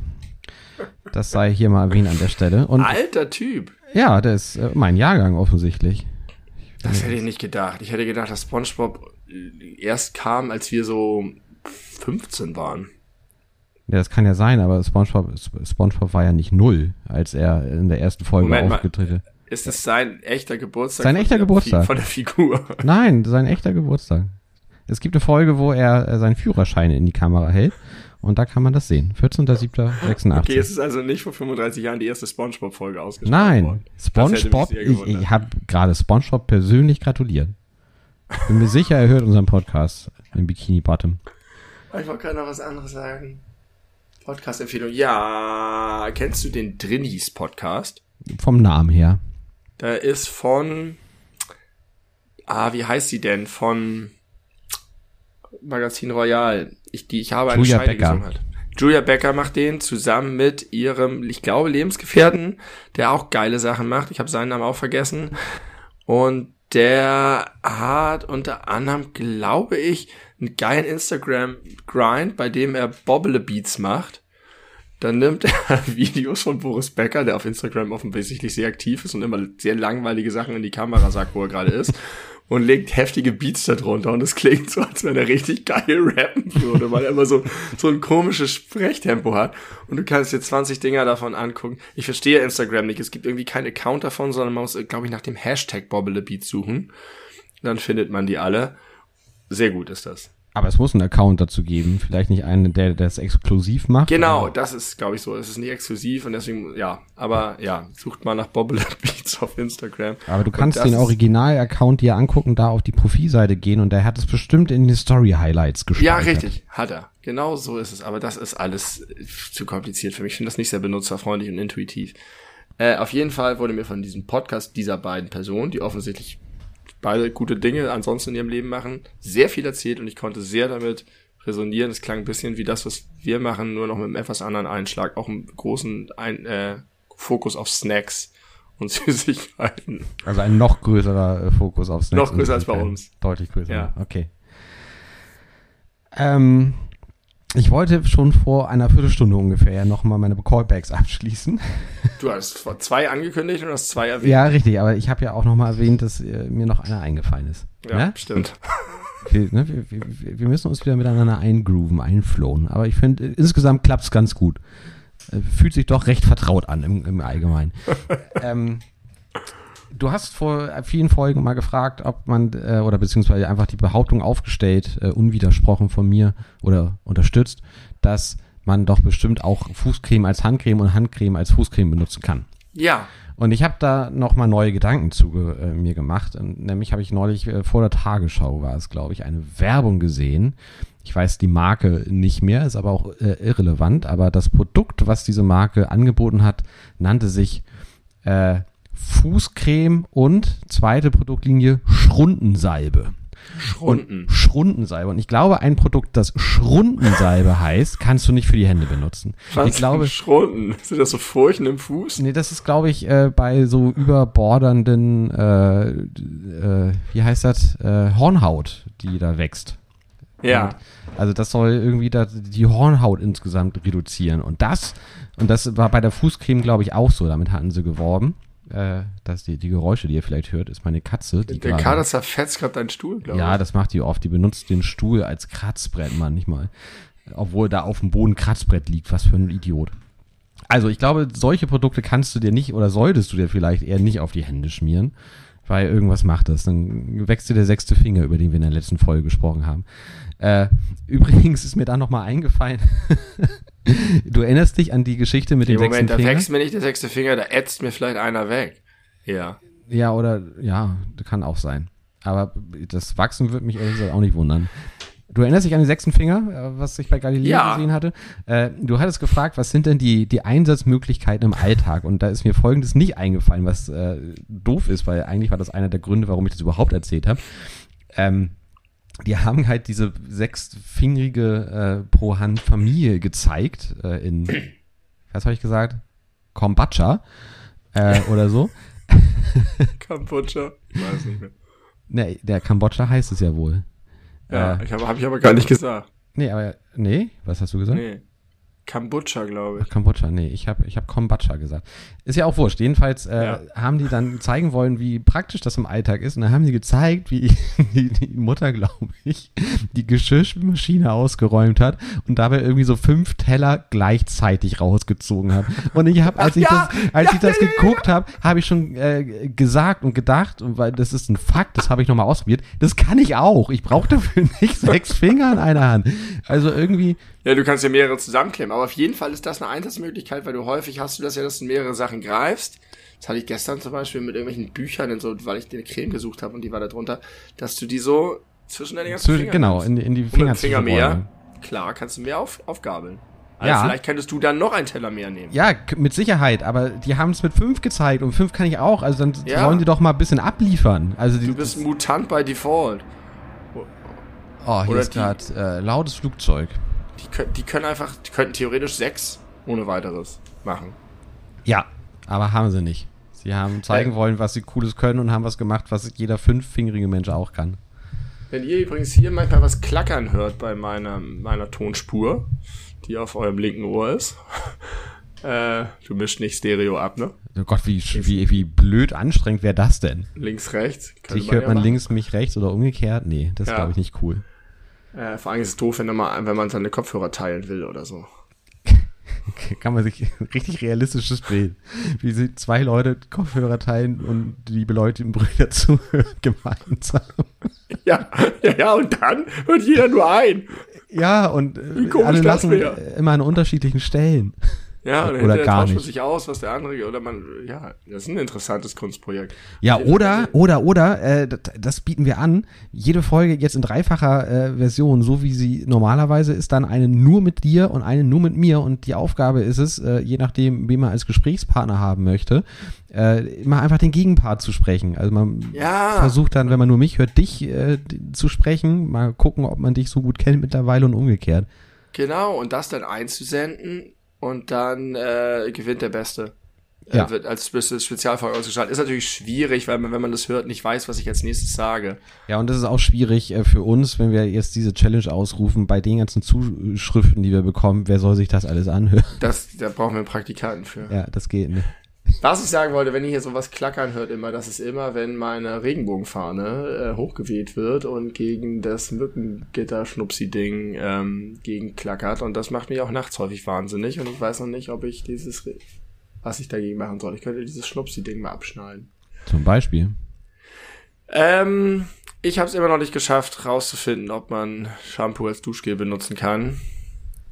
Was mich skeptisch machen sollte, ist, dass es 2 in 1 äh, Versionen gibt, aber ich glaube, das ist auch nur Marketing. Kann ja auch sein, dass sie äh, aus derselben Maschine abgefüllt werden, aber unterschiedlich etikettiert. Ja, ja, aber warum gibt es dann 2 in 1? Äh, ja, diese Katze ist im Bild. Zusätzlicher, äh, zusätzlicher Kaufanreiz für ja, Leute, die genau. denken, ja, ich will nur eins für beides. Also so, ich finde die ja praktisch, wenn ich äh, ins Fitnessstudio gehe, äh, was ich lange nicht getan habe. Äh, dann habe ich sowas immer dabei. Weil da ja, aber meine Flasche. Theorie ist ja, du kannst auch einfach nur Shampoo mitnehmen ja. und das reicht sowieso. Das werde ich noch herausfinden. Weiterhin beschäftigt mich das sehr. Ich weiß nicht genau, wie du das herausfinden möchtest, ehrlich gesagt. Google. okay. Apropos, artverwandte Frage, die sich mir heute gestellt habe. Kennst du das, wenn du äh, beim Sprühdeo, wenn du ein neues Sprühdeo hast, ja. dass das manchmal so ganz viel weißen Staub rausschießt? Nein. Hast du das noch nie gesehen? Ich habe das ab und zu mal, ich weiß nicht, ob das mit der Außentemperatur zusammenhängt oder mit der Sorte oder sind das fehlerhafte Chargen oder so. Ich kann es wirklich nicht sagen, aber dann ist das richtig so, als würde da, äh, oder dann kommt richtig so ein weißer Nebel da raus und das, das verklebt dann so alles und das hat man dann auch unter den Armen. Und ich habe das eben gehabt, weil ich habe ich habe meine Adiletten, die ich gerne zu Hause trage, in meinem Badezimmer stehen lassen vorhin, bin dann weg, habe den Staubsaugerroboter angemacht, kam dann wieder und bin dann irgendwann auf Toilette gegangen und so groß ist das Badezimmer nicht und es hat so heftig nach Schweißfuß gerochen, dass, und nur weil diese Adiletten ohne Mensch da drin standen, weil die irgendwie in den letzten Wochen bei den Höhentemperaturen Ah, einfach ja. sich richtig vollgesogen haben mit Ekelgeruch. Und dann habe ich die eingesprüht mit Deo, um das irgendwie ein bisschen rauszukriegen. Und das war dann so ein Fall, wo dann der eine, äh, die eine Adilette von innen ganz weiß war. Und ich weiß immer nicht genau, was das ist. Und das kommt, ist auch nicht die ganze Flasche durch äh, und ja, nur manchmal. Nee, das äh, kenne ich nicht. Hm. Also ich weiß, dass es so weiße Deo-Flecken gibt bei manchen Deos in den T-Shirts. Nee, richtig unter den Arm. Wenn du dir das, was ich Aber auf den das- Schuh gesprüht das habe, unter klingt die ja Arme so- sprühst, das ist unangenehm. Das klingt ja eher nach Kunstschnee oder sowas. ja, so ähnlich. Vielleicht hast du aus Versehen Kunstschnee gekauft. Aber mit, mit Geruch. Mit, Ja. mit männlichem Moschusgeruch oder so. nee, ich benutze immer Nivea Deo seit Jahren. Und da habe ich das noch nie gehabt. Ich habe, glaube ich, Dove oder so. Keine Ahnung. Da, Dove. Ach ja. Sehr schön, sehr schön. Ähm, sind denn äh, bei deinen transformativen äh, Reisen, die du jetzt gemacht hast, und damit ich sage Plural, weil einmal bist du körperlich gereist, aber vielleicht ja auch darüber hinaus, ähm, hast du denn da auch äh, ein paar Handynotizen aufgesammelt oder besondere Hab ich. Gedanken oder ähnliches? Habe ich ganz viele. Eine Was? war zum Beispiel dieser Klimawandel. Das hat mich irgendwie beeindruckt, dass die die Schafrasse ändern und sich sozusagen anpassen an den Klimawandel damit. Ja. Das ist irgendwie, ich habe jetzt auch gerade gelesen, dass jetzt die ersten Orte in den USA umgesiedelt werden, weil sie unbewohnbar werden. Und dass auch die ersten Regionen, so Inselstaaten und so, äh, ex exekutiert, evakuiert werden, weil sie überschwemmt werden und so. Also das ist schon ähm, ein Gedanke, den ich noch hatte, das war interessant ist, wir reisen ja anders als früher. Ich habe ja noch, noch ein paar Reisen mit dem Flugzeug gemacht. Ähm, übrigens, als ich in den USA war und zurückgekommen bin, habe ich auf dem Rückflug das auch richtig schlimm mit der Kotzerei und so. Da glaube ich, war es wirklich eine Lebensmittelvergiftung, weil ich als einziger die vegetarischen Tortellini gegessen habe mit diesem ganzen Jumbo-Jet. Ich habe in die Reihen abgegangen. Alle anderen hatten das Fleisch essen. Und danach habe ich so übel gekotzt und es ging mir so dreckig wie nie und ich saß da völlig fertig und habe nur gewartet, bis die Pein endet und durfte dann auf so einen so einen Pilotensicherheitsnotsitz oder äh, Personalsitz so, so, bis mich irgendwann morgens da der irgendjemand geweckt hat. Gott, war das furchtbar. Egal, also wir fliegen nicht mehr seit vielen Jahren, seit vier Jahren oder so. Und deswegen ist Reisen so anders. Und wenn man wirklich das mitmacht, dass du so in Hamburg in den Zug steigst und dann fährst du und dann fährst du noch weiter mit dem Auto und durch die Berge und weiter, dann kommst du irgendwann an, dann machst du einen Zwischenstopp und dann bist du da und dann sind wir von da aus nochmal anderthalb Stunden zum Meer gefahren und dann das Meer zu erreichen. Dann sind wir durch so Pinienwälder gelaufen. Das sah aus wie in der Steppe in Afrika. Und dann kommst du da ins Meer und dann bist du im Meer auch noch in Zeiten von Corona. Das hat sich, ich habe gedacht an, kennst du Knocking on Heaven's Door mit Moritz Bleibtreu? Ich habe den Film nicht gesehen, nein. Ich glaube, ich, ich habe den vor vielen, vielen Jahren gesehen. Ist, glaube ich, gar nicht so ein guter Film. Aber die Prämisse ist, dass die beiden todkrank, Jan-Josef Liefers und Moritz Bleibtreu, das Meer erreichen wollen. Und Spielt er nicht auch Till Schweiger mit? Ja, ich glaube schon. Aber ich glaube, die Hauptrollen sind Jan-Josef Liefers und Moritz Bleibtreu. Okay. Weiß ich nicht genau, ist auch egal. So ein typischer deutscher Film, der so ganz okay ist, aber eigentlich nicht so richtig gut. Und am Ende erreichen sie das Meer. Und das ist halt, und das fühlte sich so an, wie eine richtige Reise, so wie es vielleicht früher war, wo du langsam dich fortbewegst und irgendwann irgendwo ankommst und nicht, ich steige in den Flieger und morgen bin ich auf Ibiza, äh, oder was nicht morgen, in, in zwei Stunden bin ich auf Ibiza und spring schnell zum Strand und bin für ein Wochenende da und jette zurück. Und das war tief befriedigend und schön. Und dann das im Wasser dazu zu hängen, im Salzwasser und das zu genießen. Und ich fühlte mich auch sehr privilegiert, das in dieser Pandemie tun zu können, tatsächlich. Das war ein ganz besonderes Erlebnis. Und ich glaube, dass man daraus auch einen Wert ziehen kann und Reisen auf eine sonderbare Weise attraktiver machen kann für einen selber. Das ist so ein bisschen so ein kleiner Schritt back to the roots. Also äh, Ja. das ist ja Und- eigentlich etwas sehr Modernes, dieses man steigt jetzt ins Flugzeug und ist sechs Stunden später in New York. Genau. Und es ist auch schön, weil du mehr oder weniger alle Arten von Klima auch ohne Flugzeug erreichen kannst. Also die Tatsache, dass ich äh, mit gesichertem, mit Schönwettergarantie an einen südlichen Strand kommen kann in relativ kurzer Zeit, das machbar ist sogar mit Kindern, ähm, man muss halt nicht zwingend nach Thailand. Das, natürlich ist das auch cool, die Welt zu sehen. Und das ist, ich habe jetzt auch wieder gedacht, ich bin ja niemand, der, der reisen muss, der ein Bedürfnis nach Reisen hat. Aber immer wenn ich es tue, ist das echt so ein Moment, in dem man mal alles andere reflektiert und überlegt, wer man eigentlich ist und was man will und so weiter. Und das, das ist schön, das auf diese Art machen zu können. Und überhaupt, Nachtzug ist der Shit. Finde ich ja, geil, so zu reisen. Bin ich äh, einmal gefahren in Indien, wo ich hingeflogen bin. äh, das äh, 36 Stunden. Das war fürchterlich. aber, 36 Stunden ist aber hart. Ja, sechs, ja. Im Zug? Ja, im Zug. Und ohne Umsteigen? Ohne Umsteigen, durchgefahren. Alter. Und äh, man konnte sich da auch hinlegen, also es waren so Schlafabteile.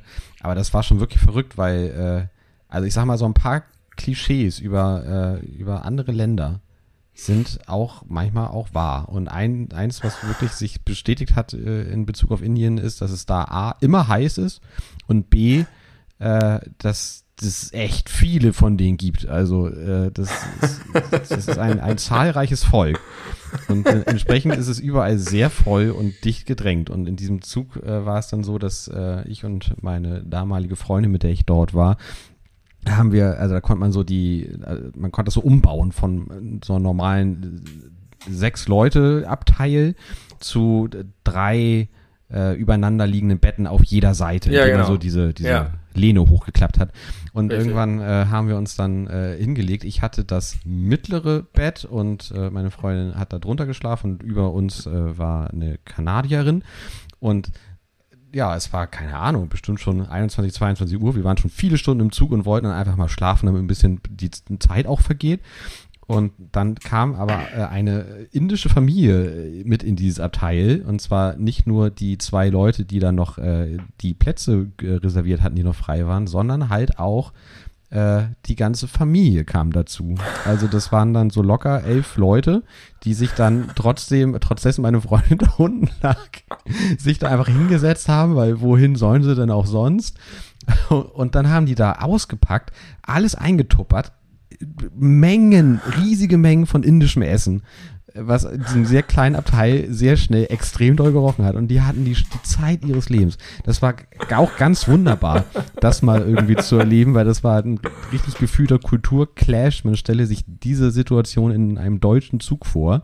Dann Allerdings. gibt's aber Tote oder irgendwie. Die, die kriegen was zu hören. Mindestens das Ordnungsamt würde damit einbezogen.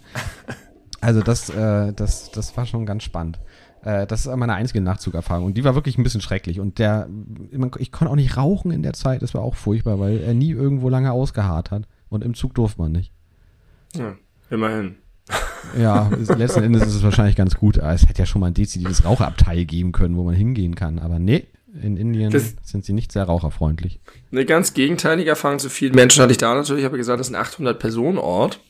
Und wenn man da einfach so ist und da durchgeht, dann ist es so wie hier, du siehst halt irgendwelche Leute und zwei Tage später gehst du wieder durch und siehst irgendwelche anderen Leute. Aber ich habe mal darauf geachtet, als ich gehört habe, dass es wirklich nur 800 sind, weil wir dann irgendwann da saßen und ich habe mal durchgezählt und sah halt in kürzester Zeit so 100 Leute, die da kommen, gekommen und gegangen sind in den Supermarkt oder sonst was. Da siehst du halt schon ein Achtel der Bevölkerung ganz schnell. Und die nächsten Tage habe ich halt die Leute immer wieder gesehen. Das heißt, wenn du da lebst, kennst du keinen nicht.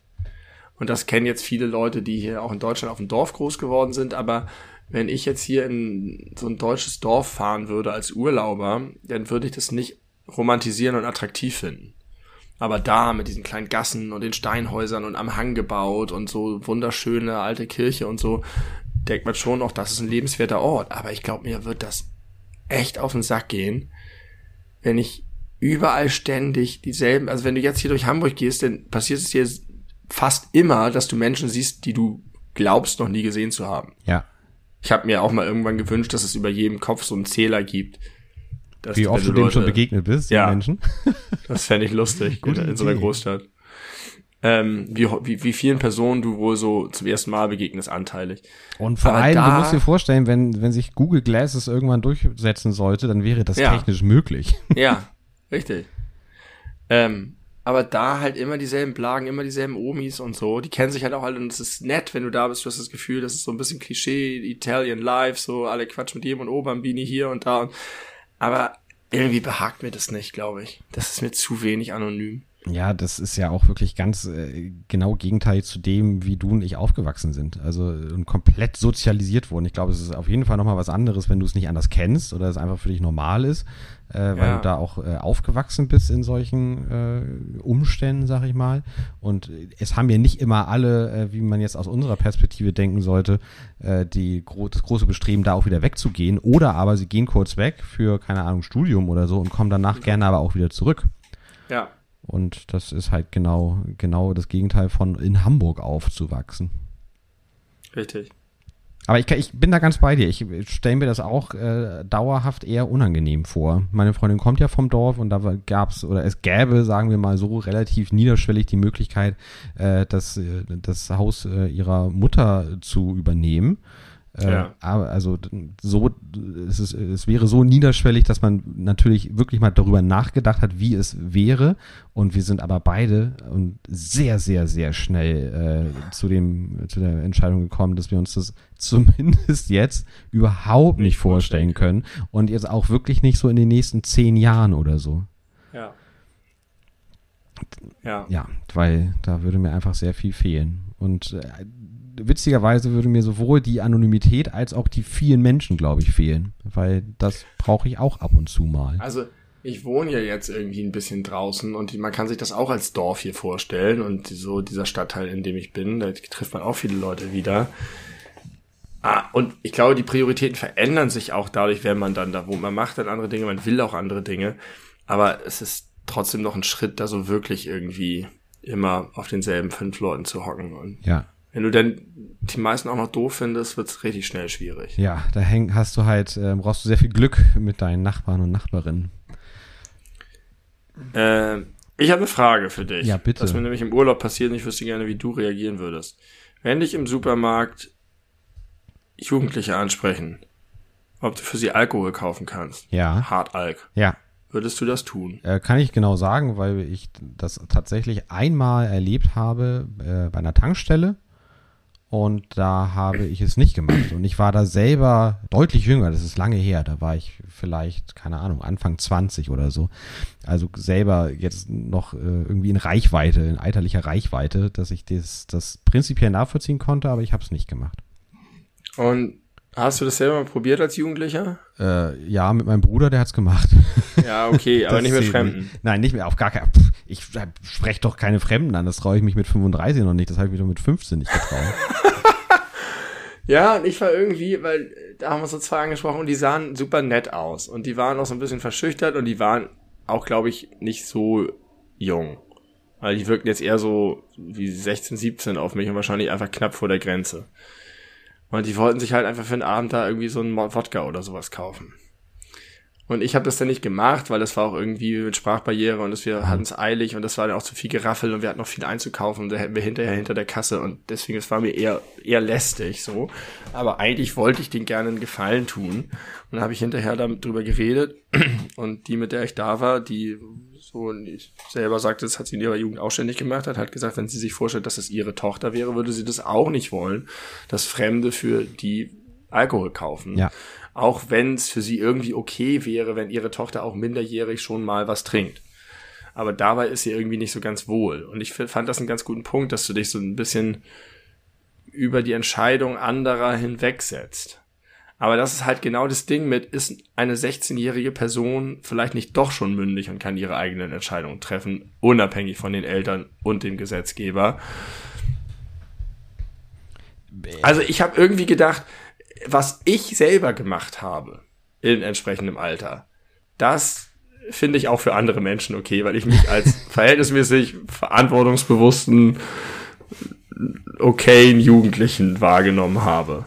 Das ist das gesellschaftliche Mi, von dem du gerade äh, sprichst. Äh, das ist, äh, ja, äh, ja, ich habe heute eine Soziologieprüfung hinter mich gebracht. Das gesellschaftliche was? Me von, äh, von, von Mead, von George Herbert Mead, der hat das äh, I und das Me äh, etabliert und das I ist äh, quasi dein innerer Kern, der ja, so das, das Kreative, aber auch Triebhafte, das Spielerische beinhaltet. Und das Me ist das, was die Gesellschaft aus dir geformt hat, indem du dich verhalten hast, während du herangewachsen bist, immer auf äh, Ah, irgendwelche ja. bestimmten Arten und Weisen und dafür eine Reaktion bekommen hast. Du hast jemanden einen Witz erzählt, der, der hat gelacht und das hat dich darin bestärkt, es weiterhin zu tun oder Vielleicht warst du ein brutales Kind und hast mal jemanden, den, weiß ich nicht, eine geballert, weil er die Schaufel geklaut hat und dann hat der geweint und das hat dich dann aber auch wiederum geprägt, dass du weißt, okay, jemanden schlagen ist vielleicht nicht gut, wenn ich nicht möchte, dass der weint.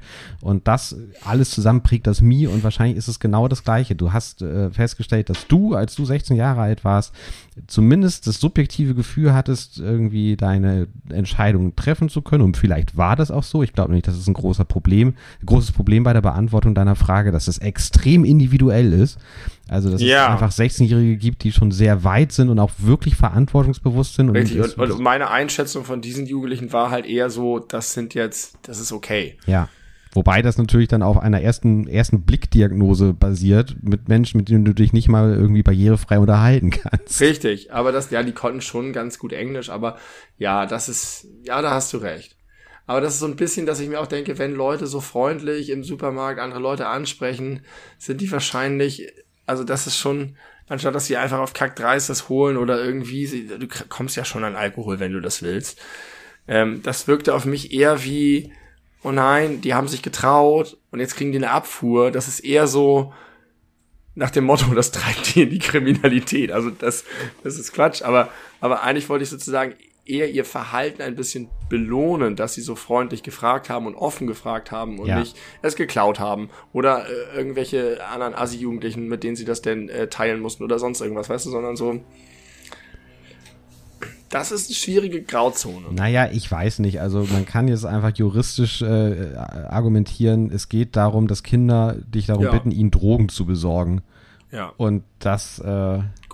Da kann man jetzt natürlich nochmal grundsätzlich das, die, die, die, äh, äh, die Enttabuisierung von Alkohol problematisieren. ja, genau. Aber wenn man das mal außen vor lässt, dann finde ich zumindest auf so einem psychologisch-sozialen äh, Level wollte ich den irgendwie gerne einfach diesen Wodka ermöglichen. aber ich habe es ja nicht gemacht und äh, ich fand es aber interessant, hinterher darüber zu diskutieren und war da auch gar nicht so so eindeutig. Aber ich glaube grundsätzlich auch, dass es eher richtig ist, es nicht zu tun. Ich war neulich bei einer amerikanischen Streamerin bei auf Twitch äh, im Chat und äh, die hat ein paar Mal auf meine Nachrichten reagiert und dann kam schnell raus, dass ich eben aus Deutschland komme und dann hat sie gefragt, ab welchem Alter man in äh, Deutschland den Alkohol kaufen darf. Und als ich sagte, naja, Bier zum Beispiel kriegt man ab 16, konnte sie es nicht fassen.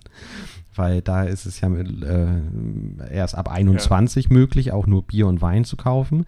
Ähm, das Ja. äh, ist sehr, äh, ein sehr spannendes Thema, wie auch da können wir gesellschaftlich, soziologisch äh, versuchen, daran zu gehen. Mache ich jetzt nicht, habe ich keine Lust zu, ist auch langweilig, glaube ich. Äh, aber na, vielleicht wäre es nicht langweilig. Ich habe da trotzdem keine Lust zu. Ich habe zu viel über Soziologie gesprochen in den letzten Tagen. Wir waren äh, in einem Urlaub, ich mit meinen Eltern, als mein Bruder 16 war. Und da waren wir in so einem ganz schön etwas besseren Restaurant. Und da war so ein, so ein Kellner, der so, ich glaube, es war ein Italiener, und der hatte so eine Qualität von, von Alfred, von Batman. So ein ganz, Vornehmer. ein ganz vornehmer, korrekter, aber auch liebenswerter älterer Mann, der so alle Etikette wahren konnte und Ja. immer, also so ganz, ganz Und toll. das Ganze stilvoll. Ja, sehr stilvoll und vornehm, genau. Und ähm, ja, sehr, sehr zutreffend. Und meine Eltern haben für meinen Bruder wollten sie dann irgendwas bestellen, Aperitif oder irgendwas ein bisschen ausnahmsmäßig, weil das war irgendwie schick und dann sollte er auch also. Und er machte sich so ein bisschen, er nahm noch mehr Haltung an in dem Moment und fragte ganz, also es war so schön, weil es offensichtlich nicht der Fall war, fragte ganz höflich meine Eltern, is this gentleman already 21? Ich bilde mir auch ein, dass er einen ganz starken britischen Akzent hatte. Dialekt, Dialekt. Ähm, ja, das war schön. Wo war Und das nochmal? natürlich nicht. Ähm, irgendein Urlaub, ich weiß nicht mehr. In den USA, glaube ich. Okay. Ja, war, ja, muss ja die USA gewesen sein. Ja. Na, es gibt bestimmt auch andere Länder mit solchen Altersgrenzen, kann ich mir vorstellen. Aber es war so, er hat es so toll performt und so gesichtswahrend und so gut. Also hat Ja, er das war nichts bekommen. Nein, er hat natürlich nichts bekommen. What a bummer. Okay. Äh, Ne? Ich, ich möchte, äh, dass du äh, einmal kurz mir mein, äh, mein, mein Leben erklärst. Nein, das, äh, die Welt erklärst. Und das soll dann auch der äh, Titel der Episode werden. Was kannst du mir zum Thema Glasnudeln sagen? Ich vermute, du hast eine starke Meinung. Es gibt einen guten Song. Die Glasnudelwelt, ein Kindersong, wo alles aus Glas ist. Ah, nee, kann ich dir nicht so viel zu sagen. Glasnudeln sind, korrigiere mich, diese asiatischen, transparenten, sehr dünnen, Sehr lang. sehr langen, die so ein bisschen, wenn sie gekocht sind, eher aussehen wie irgendwas, was man aus dem Meer aus Versehen gefischt hat, Ja, richtig. als wie was, was man wirklich essen kann. Alles ist Ähm, seltsam an diesem Produkt. Alles. Ja, sie haben eine komische Konsistenz, eine komische Form, sind sehr dünn und gesch- super dünn eigentlich. Komische Art, sie zuzubereiten. Ähm, ich hab, wieso kocht man die nicht auch? Nee, äh, also Jein, nicht, nicht klassisch wie Nudeln oder Reis oder so, sondern äh, du kochst Wasser, füllst das in es eine äh, Schale und Ja. äh, tust die dann für fünf, Ja. sechs Minuten da rein. Richtig. Ähm, ich habe mal nach irgendeinem Rezept, glaube ich, ähm, Glasnudeln gekocht mit so geilen asiatischen Gewürzen und ganz viel Gemüse und ich finde das lecker. Also es ist irgendwie einfach mal eine etwas andere Art. Ich weiß gar nicht, woraus die bestehen. Ich bin mir auch nicht sicher, aber äh, wir haben da auch drüber spekuliert, als wir es neulich gegessen haben und äh, die Vermutung im Raum war Eier. Nee, das glaube ich nicht. Nee? Also äh, die Frage ist, ist es enthalten die Stärke? Also ersetzen die Nudeln, Kartoffeln oder Reis? Ich vermute. Weil was wäre es denn sonst? Wobei Wenn das. es Eier sind, ja, dann halten sie zum Beispiel stimmt. keine Du Stärke. hast recht. Aber ich, äh, ich, Ähm. das war meine erste Erfahrung neulich, äh, die mal selber zuzubereiten und ich verstehe dieses Produkt nicht. Äh, Da so viel stimmt daran einfach nicht. Äh, warum sind die so lang? Und warum schmecken sie nach nichts? Also die schmecken wirklich nach nichts, nichts. Wenn du, also die kannst du, also klar kannst du sie ohne Soße essen, aber es bringt dir nichts, weil du auch auf ein Stück Papier rumkauen könntest. Wobei Papier noch nach was schmeckt, nämlich nach ekelhaftem Papier, welches man nicht im Mund haben möchte. Aber äh, du weißt, worauf ich hinaus möchte. Das schmeckt nach nichts. Ja. Behaupte ich. Ich meine, ich, ich habe auch keine Ahnung. Ne? Ich behaupte ja auch, Mais und Erbsen sind austauschbar vom Geschmack her. Das Ja, wird das mir ja auch nur um Käse. die, um, die Ohren gehauen, aus irgendwelchen Gründen. Äh, aber Aber das ist wirklich die absurdeste Behauptung, die du je aufgestellt hast. nee, naja, das Also- schmeckt halt auch beides nach nichts. Es ist nur Konsistenz. Nein, Mais hat, Mais ist super süß und hat so einen einzigartigen Geschmack und Erbsen haben auch ein ganz, also ist doch mal eine Erbsensuppe, haben wir schon alles gehabt, das Ja. Thema. Dann habe ich dir eine Maissuppe, wollte ich dir daneben stellen und dann solltest du das mal vergleichen. Ähm, ich glaube, das, also ja, die haben keinen Geschmack, weil die wahrscheinlich eine starke Beilage sind, wo dann die ganze Marinade und Soße drunter kommt. Das heißt, genau wie Nudeln ja auch und Reis ja auch nicht so einen intensiven Eigengeschmack haben. Wenn du trockene Nudeln, das haben wir im Urlaub gemacht. Äh, Kartoffeln, Nudeln und Reis. Wenn du die jetzt sortieren solltest, welches dieser drei Produkte du am ehesten ohne alles essen kannst, ohne Salz, ohne Butter, ohne Soße, ohne so. Was würdest du am ehesten essen und was wäre so am eher so, oh, nee, ohne alles ist hart. Bei Nudeln, Kartoffeln und Reis Ja. äh, würde ich, glaube ich, am ehesten Nudeln so essen können und am wenigsten gern Reis. Also, also Reis ist natürlich einfacher zu essen als äh, eine Kartoffel, aber nee, ich, glaub, ich ich, mag den Kartoffeleigengeschmack eigentlich ganz gern, insbesondere wenn man sie mit Schale kocht und isst. Ja, nur bei Kartoffeln würde mir, glaube ich, am dollsten die Abwesenheit von gerade Salz, weil die dann häufig so, so Reis kannst du einfach so, das ist schwerer, äh, leichter runterzuhauen. Das meine ich ja, leichter zu essen, aber so rein vom Geschmack her wäre ich bei Also der Kartoffel. Ja. Nur mit Salz und Butter würde ich, glaube ich, die Kartoffel am ehesten nehmen, aber ohne alles würde ich, glaube ich, tatsächlich den Reis am ehesten nehmen. Aber zurück zu der Glasnudel. Ich vermute, dass die auch aus, irgendwie aus Stärke ist. Und dass sie deswegen genau wie die anderen ein Geschmacksträger ist und dich satt macht und dazu gibt's dann halt die Gewürze und das Gemüse und was auch immer. Aber die muss ja aus irgendwas sein. Das ist ja nicht nur, also was für eine Art von Stärke ist es? Keine Ahnung, Speisestärke. Ich weiß es nicht. Ich, äh, ich kann es dir nicht sagen. Ich habe, wie gesagt, äh, ziemlich doll auf dich Gemüse gesetzt. werden. Soja oder aus irgendwas muss die gemacht werden, keine Ahnung. Aber die sind sonderbar, das stimmt. Ich muss das jetzt mal, das, ich wir wollten und sollten es nicht machen, ich muss es jetzt einmal googeln. Ähm, weil mich die auch ein bisschen fasziniert. Ja, warum hast du das denn nicht schon längst mal getan und äh, kannst mich so direkt erhellen, wenn ich. Ich bin ganz schnell hier. Guck mal. Das ist ja geil. Glasnudeln werden nur aus Stärke und Wasser hergestellt. Aber wie? Sie enthalten Wo? kein Salz, kein Fett und kein Eiweiß. Ah ja. Das macht sie natürlich besonders attraktiv für diese ganzen Heidi Klum äh, Leute. Oder Leute, die sich Low Carb ernähren wollen, um abzunehmen. Ja. Also ja. Die Stärke für Glasnudeln kann von Erbsen, Mais und Mungobohnen stammen. Mhm. Mit einer Trocken- und Nassmaltechnik. Trocken und nass. Sie werden trocken und nass gemahlen. Wahrscheinlich abwechselnd. Hintereinander. Wird eine klebfähiger, süß schmeckender Grundstoff gewonnen und mit Wasser vermischt. Nicht zu verwechseln mit Reisnudeln. Ah ja. Okay. okay. Die werden aus Reis. Stimmt, aus Reis gibt auch noch Nudeln. Ja, Glasnudeln sind, äh, weiß ich nicht, ganz, ganz geile Alternative, finde ich. Ja, ja, auf jeden Fall etwas, was man nicht so unbedingt auf dem Zettel hat, ne, wenn man an Beilagen denkt. Aber ich kann Richtig. mir auch vorstellen, dass das außerhalb von von äh, asiatischen Gerichten vielleicht auch mal eine, zumindest interessant auszuprobierende Alternative wäre, was äh, ein bisschen witzig ist, Pesto. weil ich eben so ein ja zum Beispiel eben habe ich so ein bisschen drüber geschimpft, aber dadurch, dass es so durch seine Geschmacksneutralität so vielseitig einsetzbar ist, warum denn eigentlich nicht? Kann man ja wirklich mal ausprobieren. Das, das ist überhaupt interessant, dass diese ganzen im Grunde nicht nach viel schmeckenden Stärke-Grundlagen von Essen so klar getrennt sind, was die Beilagen angeht. Also Tomatensauce kann man mit Reis und mit Nudeln essen, geht beides. Aber bei Kartoffeln ist Tomatensauce schon eher ungewöhnlich, gibt's auch. Ja. Aber zum Beispiel würdest du nie Pesto mit Reis essen oder Pesto mit Kartoffeln, obwohl es bestimmt super geht. Ja, stimmt. Na klar. Oder auch äh, äh, Reis mit so einer Sahne-Käsesoße würde man auch nicht essen. Oder Kartoffeln. Auch eher nicht. Richtig. Richtig. Kartoffeln Carbonara das gibt doch ganz viele Möglichkeiten, wenn du das einfach so fusionmäßig alles durcheinander würfelst. Ja. Und dann hast du Kartoffeln Carbonara und Nudeln mit äh, Nudelgrat, Nudelgratin gibt es. Ja, Kartoffelgratin, naja. Nudelgratin, aber es gibt kein Reisgratin.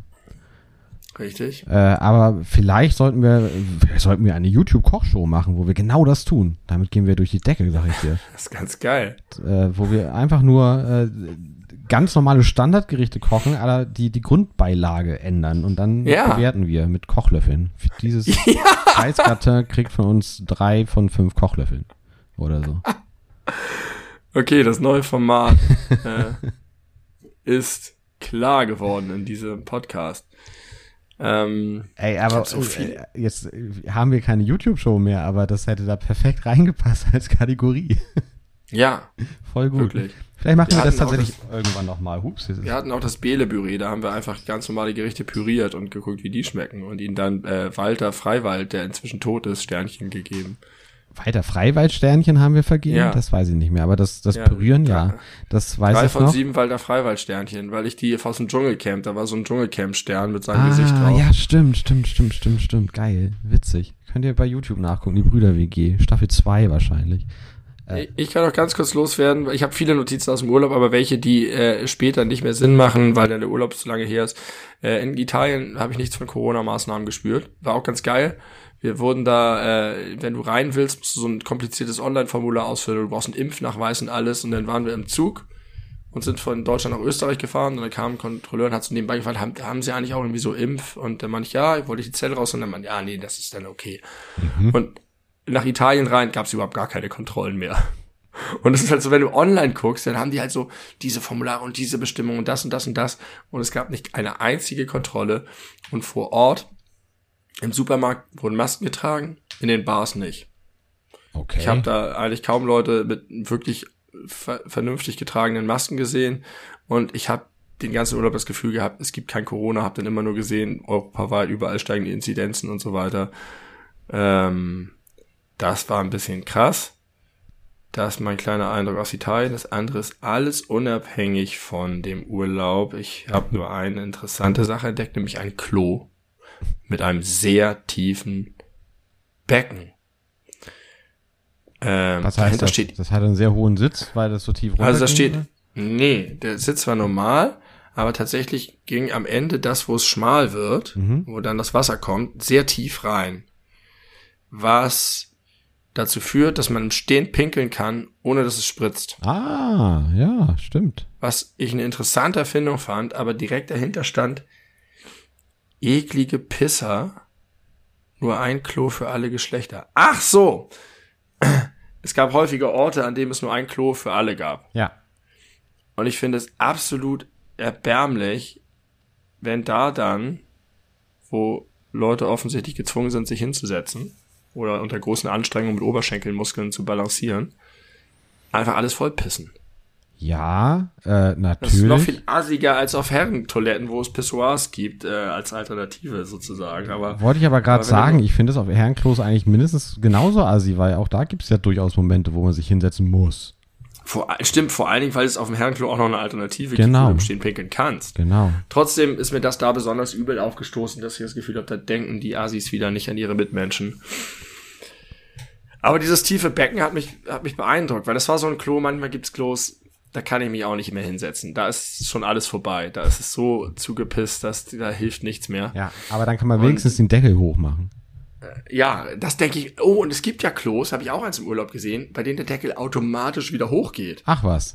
Das heißt, jeder, der im Stehen pinkelt, kann nicht auf den Rand pinkeln, was genial Ja, ist. das ist genial. Das ist wie das Klo von Barney Stinson, wo mit der Klodecke automatisch wieder hochgeht. Ja, also das ist überhaupt das Beste gegen Stehpisser, diese, diese, diese hochklappbaren Klodeckel. Toll. Ja, so, so einfach und so genial. Ja. Klo-Design. Es gibt auch, oh, es gibt irgendwelche krassen neuen Toiletten. Darüber haben wir auch im Urlaub geredet. Irgendwie selbstreinigende. Ja, Die die, krassen ja, japanischen Toiletten. Es gibt wohl welche, die deinen Stuhlgang messen. Gewicht Ja. und Konsistenz. ja. Wo habe ich das denn neulich gehört? Und dir dann irgendwie sagen können, geh zum Arzt. Ja. oder so. Und da- damit könntest du theoretisch ja auch so mit Smart äh, Home, könntest du sagen, das Klo misst deinen Stuhlgang und bestellt automatisch beim Supermarkt, was du besser in den nächsten Tagen essen solltest, damit sich dein Stuhlgang normalisiert. Bisschen mehr Obst, bisschen weniger Fette. Ich weiß Ist nicht. sowieso interessant, das alles. Auch so intelligente Verpackungen, die sich färben, wenn das schlecht wird, die Sachen und so. Ja. Ja, ist, oder, oder die Kühlschränke, die checken, was drin ist und automatisch das dann online bestellen, was da, wenn die Milch alle Genau. geht oder so. Und die werden mit dem Stuhlgang-Klo gekoppelt. Ja, das ist sinnvoll. Ich weiß nicht, ob man, also, ob man einen Stuhlgang wirklich so verallgemeinern kann. Also, das frage ich mich gerade, weil es, ich glaube, nicht alle Organismen, menschlicher, menschliche Organismen haben, haben denselben Bedarf eins zu eins. Das hat irgendwie, ich bin da skeptisch. Aber das kann man ja vorher alles Reagiert das System eingeben. nur bei Extremen. Ah, ja. Wenn über mehrere Tage es extrem fest ist oder extrem viele Glasnudeln detektiert. Bitte äh, weniger Glasnudeln essen. Achtung, Achtung, zu viel Stärke im Stuhl. sie haben wohl nur Dinge gegessen, die aus Wasser und Stärke bestehen. Klarer Urin, fester Stuhl. Es gibt ja auch diese Toiletten, die, äh, das ist aber jetzt nicht irgendwie abgefahren Japan oder ganz neu, sondern es gibt schon eine ganze Weile, häufig auf so Hightech-Raststätten oder, oder sehr modernen Raststätten, äh, die auf Knopfdruck dreht sich die Brille einmal Ja. quasi nach drin in die Wand, wo sie dann wie in so einer Autowaschanlage gereinigt wird und desinfiziert wird. ist ganz gut. Ja. Guck mal, wir haben mit, mit Stuhlgang begonnen heute und äh, jetzt sind wir wieder da Die gelandet. große Stuhlklammer. Ja. Ich möchte noch mal, ab, äh, noch nicht, apropos, das passt, kann, da kriege ich keine Überleitung draus gebastelt, aber ich möchte noch mal ganz kurz äh, über ein Tier reden, welches ich entdeckt habe, was es gibt. Ähm, und zwar das Falabella. Kennst du das Falabella. Falabella? Kennst du das Falabella? Nein. Das Falabella ist ein, äh, ein, eine Miniatur-Pony-Rasse. Das sind Miniaturponys, also kleine Ja. Pferde. Zwergponys. Ja, aber sie heißen wohl offensichtlich, äh, also offiziell Miniaturponys. Ja. Und die haben ein Stockmaß von 30 bis 84 Zentimeter. Das heißt, im kleinsten Fall ist das so hoch wie ein Lineal.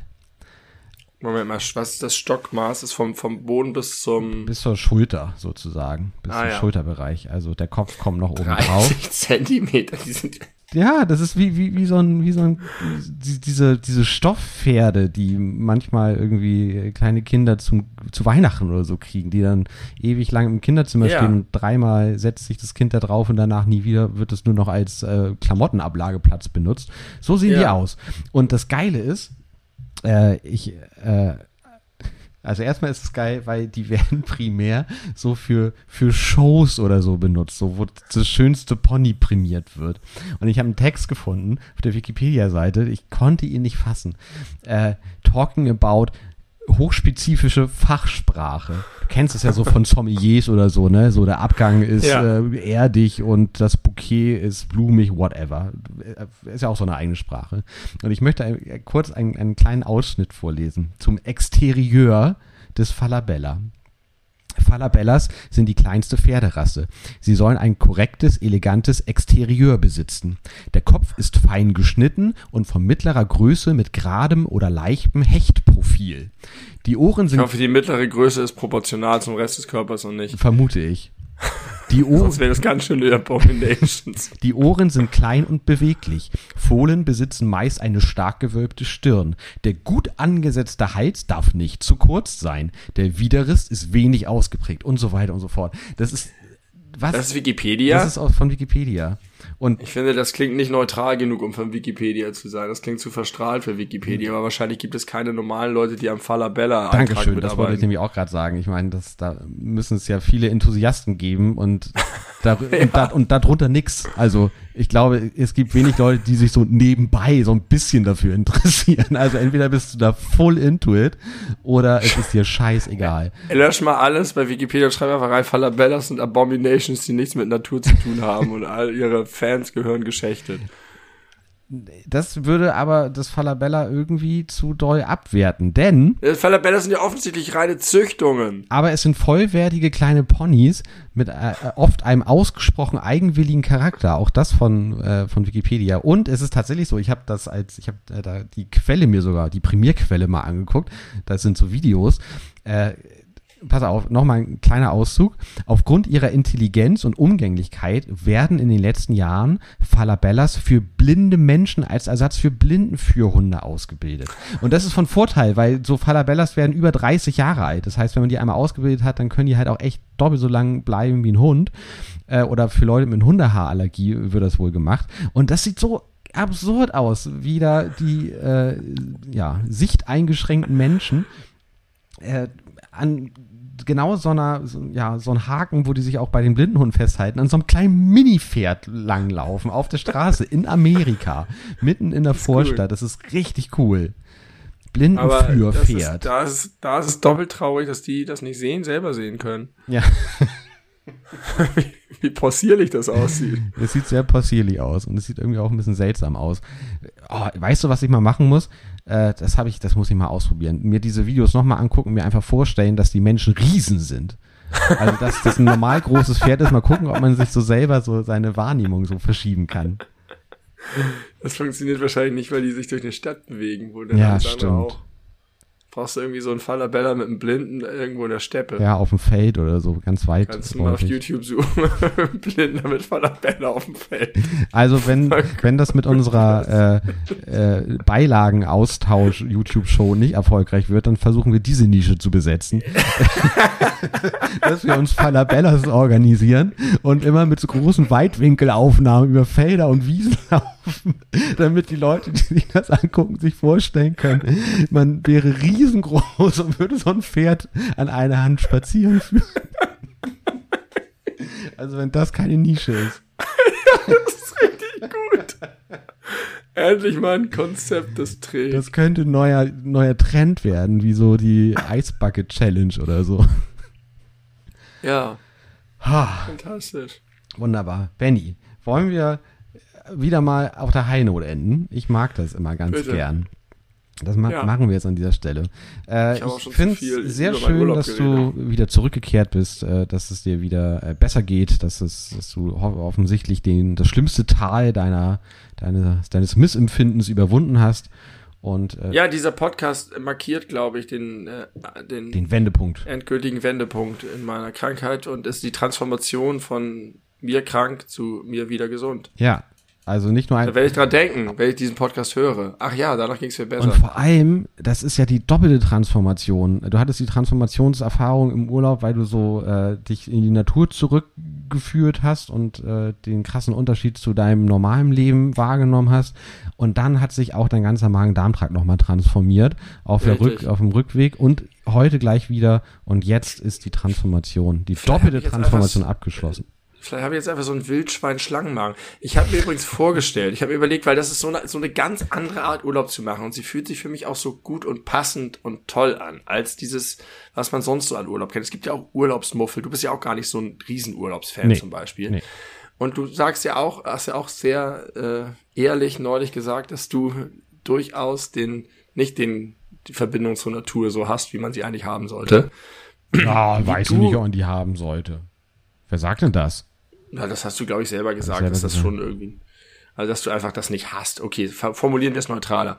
Wie, wie du diesen Urlaub erlebt hättest und ob, äh, ob das bei dir was ausgelöst hätte, weil das, äh, bei mir ist das ja schon ein bisschen gesät. Ich habe das ja schon seit, seit einiger Zeit mit meinen Hühnern und diesem ganzen ähm, Bodengeackere und so, dass das bei mir immer stärker so ein bisschen wird, dass ich mich da auch da sehr wohl fühle und sehr zu Hause fühle und sehr in Ruhe fühle. Was das bei dir auslösen würde, sowohl in deinem Bezug zu Urlaub als auch in deinem Bezug zu Natur. Denn ich habe mit meiner Frau darüber geredet, ob es eigentlich so ist, dass in der Natur sein und mit der Natur in Einklang sein einfach irgendwie für alle Menschen gut ist und bei vielen Menschen einfach nur verstellt ist oder ob es tatsächlich eine reine Geschmacksfrage ist. Und manche Leute sind einfach Typen dafür und manche Leute sind keine Typen dafür. Weil wenn du da bist, dann fühlt es sich einfach so an wie, das gehört so. Und diese ganze zivilisatorische Kram ist alles gut, aber es ist aus der Balance geraten und man muss irgendwie ein neues miteinander finden. Dass das deine Erkenntnis ist, hat man in deiner ersten Formulierung äh, sehr rausgehört. Wie es sein sollte, falls es doch nicht ein Zitat von mir war. Äh, Ja, ja, ich habe da eine ganz klare Vermutung, wie ich darauf äh, reagieren würde oder das mitmachen würde. Ich äh, habe viele verschiedene Arten von Urlaub schon gemacht äh, und sie waren immer fremdbestimmt aus meiner Perspektive. Also das war jetzt, und das war to- aber Ja. total in Ordnung für mich. Also ich ja, ich habe halt nicht so den, den eigenen äh, Antrieb weg von zu Hause. das Aber geht mir ja genauso. ich gehe äh, ich gehe gerne mit und äh, kann da auch immer sehr viel Gutes und Positives für mich draus ziehen, relativ egal was es ist. Also Ja. äh, das äh, und deswegen bin ich mir relativ sicher, dass ich dann, wenn ich äh, ja ich sag mal extrinsisch motiviert werden würde, so einen Urlaub zu machen, dann glaube ich würde ich da auch äh, viel Freude dran haben. Aber ich glaube, es wäre mir ein bisschen lang. Äh, also so gut auch viele Urlaube gewesen sind, äh, die ich gemacht habe und auch ganz unterschiedlicher Natur, aber äh, alles über zwei Wochen oder an die zwei Wochen ran war eigentlich immer so das Maximum, was wo es sich gut für mich angefühlt hat, von zu Hause weg zu sein. Also ich habe dann ja. einfach ein krasses Bedürfnis, wieder nach Hause zu fahren. Ich habe ja, ich war ja noch nie länger als drei Wochen am Stück aus Hamburg weg. Ah, ja. Und- Aber jetzt waren es bei uns, glaube ich, auch nur, nur zweieinhalb Wochen. Ja, aber das wäre mir vor Ort- tatsächlich trotzdem schon vor- zu lang. Also eigentlich Vor Ort waren es dann zwei. Es war aber auch lang. Es hat sich für mich auch lang angefühlt. Aber gerade wenn du irgendwie brauchst, um wirklich mal abzuschalten, die ersten Tage war ich noch voll.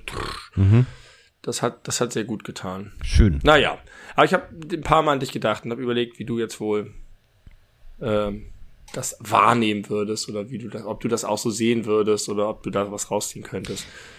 Keine Ahnung. Ich kann mich ja fast überall wohlfühlen. Das ist eine äh, große Stärke von mir und, und ich bin immer gut in der Lage, die für mich positiven Dinge rauszuziehen und die Dinge, die vielleicht jetzt nicht per se positiv sind, denen wenigstens noch irgendwas, äh, weiß ich nicht, äh, Interessantes abzugewinnen, indem ich sie Ja. versuche zu beobachten zum Beispiel. Das kann ja auch ein, ein Umgang mit sowas sein.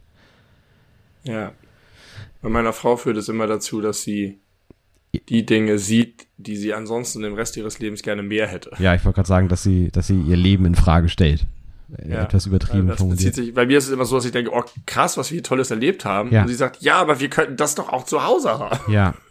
Aber ich weiß halt nicht. Mir reicht es, dass das in unregelmäßigen Abständen so als Input von außen mal. Das ist ja auch die Frage. Es ist ja immer so der, der, der Wunsch und Traum, sich irgendwie am Strand zu wohnen und so. Und äh, ja, der Strandrand, letzte Folge, will ich jetzt nicht nochmal neu aufgreifen, aber das wäre ja auch irgendwie richtig schön und richtig, richtig toll so in der Vorstellung. Aber wenn das dein Alltag ist, wenn du das jeden Tag siehst und jeden Tag das, wo die Leute hinfahren, um Urlaub zu machen, dann nimmst du das doch auch nicht mehr so wahr. Klar, du freust dich sicherlich immer noch daran, du nutzt es vielleicht auch regelmäßig, aber dieses, dieses Gefühl dieser krassen Besonderheit, das muss doch zwangsweise irgendwann weggehen. Ja. Ja, das ist auch so. Das ist auch bei ihr so. Sie braucht auch immer was Neues. Ja. Sie ist rastlos. Grass is always greener ich war, das habe ich leider gar nicht ausgeführt. Ich habe natürlich an deinen Strandrand gedacht. Ich war ja am Strand, aber das machen wir, schieben wir vielleicht in die nächste Folge meine Replik auf deinen Strandrand, indem ich dich gleichzeitig in allem bestätige und dir trotzdem ein kleines bisschen widerspreche oder es ergänzen möchte. Aber das sei nur als Teaser für die nächste Folge unseres wunderbaren Podcasts äh, hier an dieser Stelle platziert. Wir sind zurück nach fast vier Wochen oder äh, nicht. Für, für die. Hörenden sind es zwei Wochen einfach. Ja, ich weiß, aber für uns sind es vier Wochen und wir sind hier die entscheidenden Player im Game. Als erstes kommen nämlich wir. ja, Das ist, es ist ein, ein Pyramidalsystem in unserer Podcast und seine Fans. Ihr seid die Basis, wir brauchen euch, aber wir stehen schon ganz oben. Okay, was haben wir gemacht? Wir haben die, die HörerInnen als dumm und jung äh, bezeichnet. Irgendwas Nee. Gemeines in der Mitte Nee. war auch. Und jetzt das.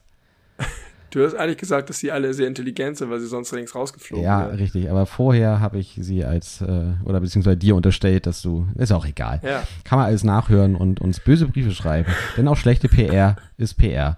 Äh, Benny, vielen Dank für deine äh, Zeit und schön, dass es dir, wie gesagt, wieder besser geht. Äh, schön, dass es mir auch, äh, dass mir auch bessere Zeiten bevorstehen als die letzten drei Wochen. Das macht mich auch happy, dass, und dass wir jetzt wieder, wieder normale Regelmäßigkeit haben und dass wir uns vielleicht auch bald mal wieder sehen in echt und dann auch nochmal wieder einen Podcast in, von Angesicht zu Angesicht aufnehmen.